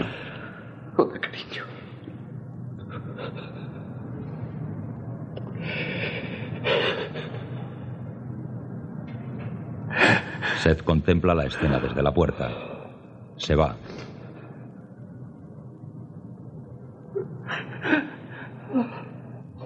En los juzgados, un perro policía olisquea entre las mesas y asientos. Los guardaespaldas de Eduardo leen en un periódico. Eduardo Ruiz testificará hoy. ¡Eh! Buenos días, Eddie. Buenos días. El gran día. Le muestra el periódico. Eres la estrella. Ve a ducharte, tío. Hueles fatal. ¿Quién es? La mafia. Traigo su desayuno. Ya voy. Entra Entra un camarero. ¿Dónde pongo esto? Aquí. Deja la bandeja frente a Eduardo. Mm. Aparta. Tranquilo, Eddie. ¿Ya no nos quieres como antes? ¿Falta algo? Adiós. El camarero se va. Vas a estar declarando unos diez días. Piensa que podríamos dejarte sin comer. ¿Debo agradecerte que el resto de mi vida esté amenazado de muerte? Sí, eso. Eso es duro, Eddie. Imaginaos por un momento que todo esto no ha ocurrido. Que mi droga pasó. ¿Qué tendría de malo? ¿Eh? ¿Qué hay de malo en que unas personas se coloquen? Se colocan, de todos modos. Vuestro compañero estaría vivo. Montel le mira. No tendríamos que desayunar juntos. ¿No os dais cuenta de que es inútil? Vuestro trabajo es absurdo. Me partes el corazón, tío. Y el problema que tienes, Monty. ¿Monty? Es que te- El problema que tienes, Monty, es que tú ves la inutilidad de lo que haces y lo haces igualmente. Si supieras lo transparente que eres. Esta comida es una mierda. Pues mueve el culo y vete a la ducha de una puta vez. ¿Sabes una cosa? Si me cogisteis fue porque os dio el soplo el cártel de Juárez que quiere instalarse en Tijuana. Les servís a ellos. Ajá. Tú también trabajas para un traficante de drogas. Se va al baño. No te jodes. ¿Quién es? Desayuno. Daos prisa, se está enfriando. Los agentes sacan sus armas y se acercan a la puerta. La abren de una patada y reducen al camarero. Un momento. ¡Bueno! ¡Quieto, suelo! ¡Eh, eh, eh! ¡No te muevas! ¡Quieto, quieto! Yo no he hecho nada. ¿Qué coño pasa? ¡Mierda! ¡Una ambulancia! ¡Pide una ambulancia! ¿Dónde estás? No te muevas, no me cabres, ¿entendido? ¡Eddie! ¡Eddie! Eduardo se retuerce en el suelo. ¡Aguanta! ¡Aguanta, mierda! ¿Aún no llegas a ambulancia? ¡Aguanta! ¡Aguanta! En el juicio, Señoría, señoras y señores del jurado, debido a la repentina muerte de Eduardo Ruiz, el pueblo ha decidido que no puede continuar con el caso contra Carla Ayala. Carlos Ayala abraza a su esposa. Al abogado. Muchas gracias, gracias. Carlos y Arnie se abrazan. En México, varios todoterreno negros conducen a gran velocidad por una pista de aterrizaje. Javier va en uno de los coches.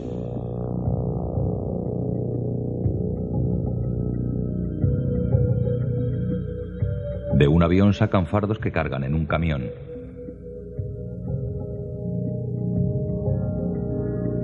Los narcos del avión ven llegar a los todoterrenos.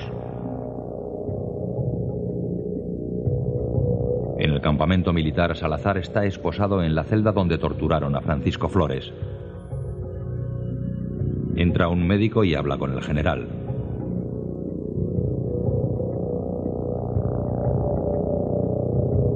Le pone una inyección. Junto al avión, cerca de cajas de cocaína requisadas, Javier habla rodeado de periodistas y de agentes de la DEA. En el interior de los coches retienen a soldados de Salazar.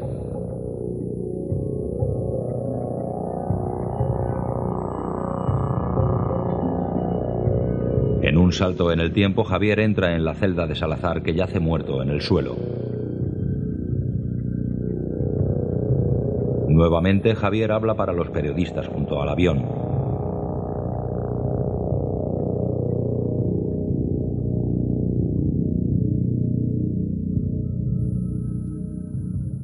Un despacho oficial de los Estados Unidos. Pase. Entra el juez. Hola.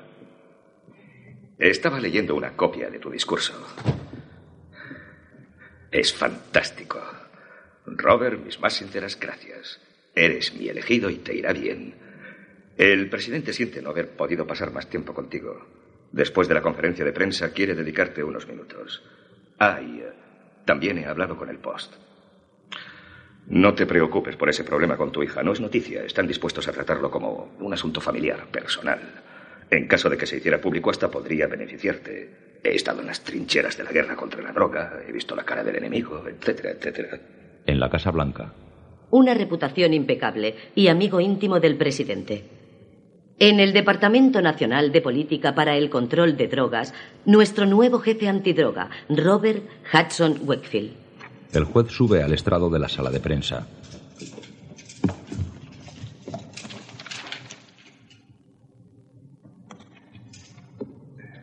En la guerra contra las drogas tenemos que ganar.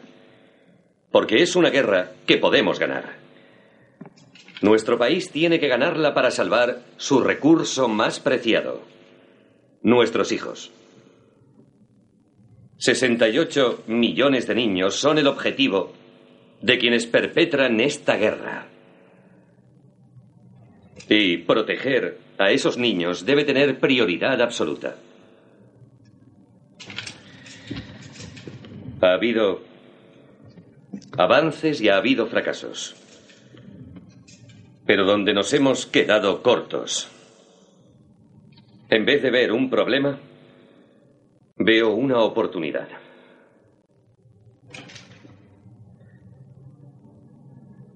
Una oportunidad para corregir los errores del pasado mientras ponemos los cimientos del futuro.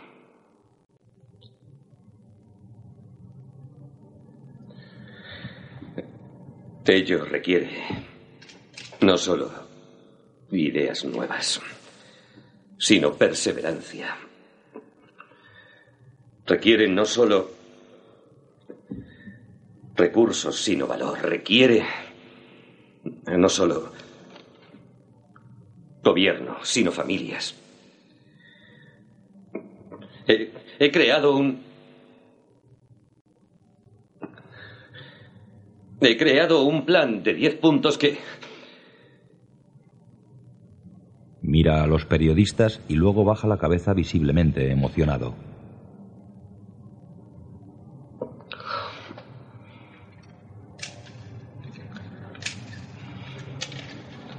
No puedo hacer esto. Recoge sus papeles del atril. Si hay una guerra contra las drogas, muchos miembros de nuestras familias son el enemigo. Y no sé cómo se libra una guerra en tu propia familia.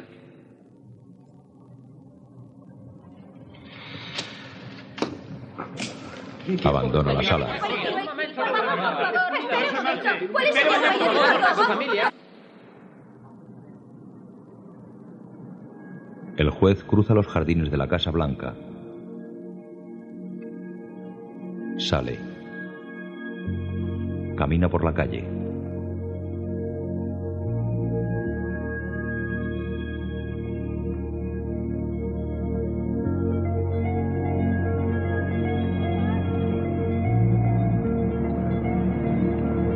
Entra en un taxi. Al aeropuerto nacional, por favor. El taxi arranca.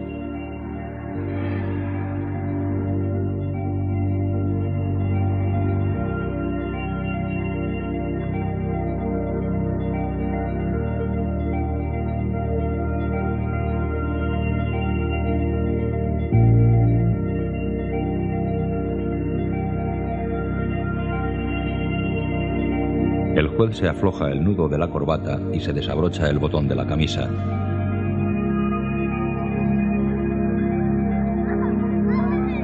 En su casa de la joya, Carl habla por teléfono. Eh, Arnie. Es sábado. Trabajas demasiado, amigo mío. Ah, tenía cosas atrasadas. Iba, iba a ir ahora. No, no, no te molestes. Déjame preguntarte algo. ¿Cuándo ibas a decirme lo de los tres millones de dólares que recibimos de San Francisco dos días después de mi arresto? A ver, eh, esperaba el momento oportuno. Ah, ¿Y creíste que no debías darle esa información a mi mujer? Era demasiado arriesgado. Podrían haberlos congelado, como todo lo demás. Lo tenías todo calculado, ¿verdad? Ibas a instalarte en mi casa, criar a mis hijos, dormir en mi cama, con mi mujer. Un plan magnífico. ¿O es una locura? Piénsalo bien, Carl. Si eso que dices fuera cierto, ¿por qué no me fui de la ciudad cuando mataron a Ruiz? ¿Por qué estaba a tu lado en la sala cuando quedaste libre? Te haré yo una pregunta. ¿Hay alguna diferencia entre una razón y una excusa, Arne? Creo que no. Adiós, Arne. ¿Carl? ¿Carl? Dos hombres armados entran al despacho de Arnie, mientras en casa de Ayala. Vamos, cariño, sal ya. Todos te están esperando. ¿Quién era? Arne, esta no puede venir a la fiesta. Oh. Vamos, cielo. Hola, Elena. Entra Montel. Hola. Bonita fiesta. ¿Quién es? ¿Un amigo tuyo? Dime no soy nadie. calle, por favor. Soy el ¿Quién don es usted? nadie que te arrestó. ¿Usted? Ah, eres de la ¿Cómo estás? ¿Qué hace en mi casa? Quería echar un vistazo. Con el dinero de la droga se compran chotas muy bonitas, Carl. Oiga, será mejor que no hable así en mi casa. Solo he venido No para decirte que eres un maldito asesino. Tengamos Eh, jódete tú. Y que se joda No puede estar aquí. Échame tú, Carl. Échame tú. Carl. Échame. No ¿Por qué no me echas? cosas. Soy un policía. Podemos no hacer esto de Ah, no. Llévenselo. Eh, eh. Ruedan por el suelo. Montel aprovecha para poner un micro bajo la mesa. Mierda, ya está. Cuéntale a tu ¿Eso es lo hijo un bonito cuento de mi parte. ¿De acuerdo? Cuéntale cómo mataste a mi compañero. Lo siento, se Se equivoca. llamaba Ray Castro. Ray Castro. Recuérdalo. Se lo llevan. ¿Qué le pasaba a ese? La alfombra, cariño. No, no, no, ya lo hago yo. Lo hago yo. Sí, ya ya lo hago yo. Al fin. ¿De dónde habrá salido? El micro quedó pegado bajo el tablero de la mesa. ¿Qué quieres, tío? Cuéntame de mí. En el exterior, Montel se suelta de los matones y camina hacia la salida escoltado por ellos.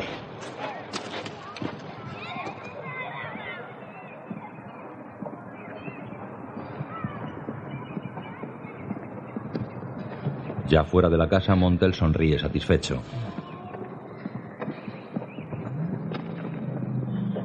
Se aleja corriendo por la calle, mientras en el centro de rehabilitación, En los días buenos, me parece que lo entiendo, que todo cobra un sentido. Y, y me centro en vivir el presente sin preocuparme por saber qué vendrá en el futuro. Y me da la impresión de que todo va a salir bien.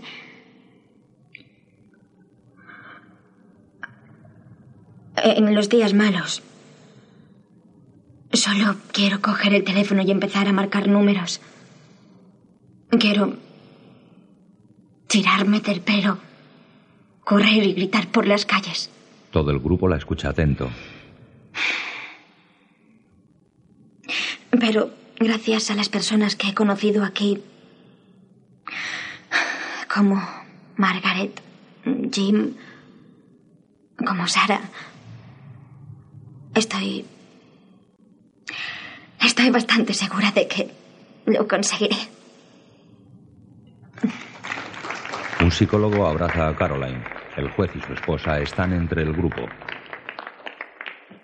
El psicólogo mira a los padres de Caroline. ¿Queréis decir algo? Ah, yo me llamo Robert y mi esposa, Bárbara. Estamos aquí para apoyar a nuestra hija Caroline. Y para escuchar.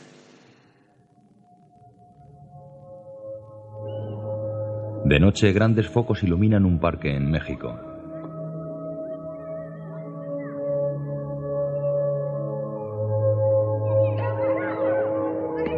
En él, varios niños juegan al béisbol. Sentado en las gradas, entre el público, Javier les observa satisfecho.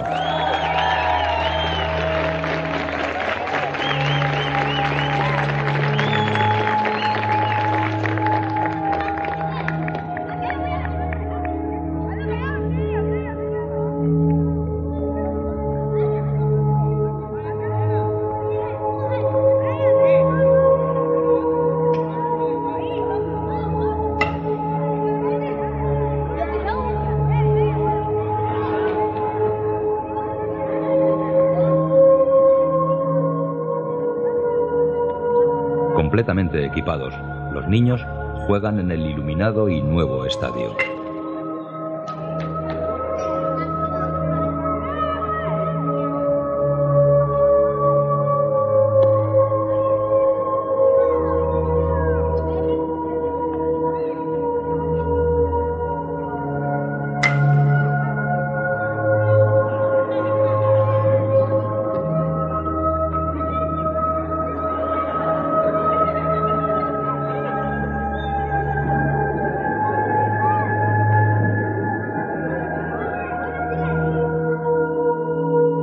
Benicio del Toro, Javier Rodríguez.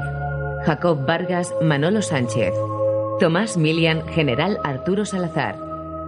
Michael Douglas, Robert Wakefield. Luis Guzmán, Ray Castro. Don Chidel, Montel Gordon. Miguel Ferrer, Eduardo Ruiz. Erika Christensen, Caroline Wakefield. Alec Roberts, David Ayala. Catherine Zeta Jones, Elena Ayala. Albert Finney, jefe del Estado Mayor. D.V. Moffett, Jeff Sheridan. James Brolin, General Ralph Landry. Stephen Bauer, Carlos Ayala. Amy Irving, Barbara Wakefield. Dennis Quaid, Arnie Metzger. Peter Rieger, Dr. Michael Adler. Una producción Bedford Balls y Laura Bickford en asociación con USA Films. Dirigida por Stephen Soderbergh. Guión de audiodescripción en sistema Audesc escrito por Antonio Vázquez. Sonorizado en Estudios Aristia. Coordinado por Javier Navarrete. Dirección de Cultura y Deporte de la ONCE.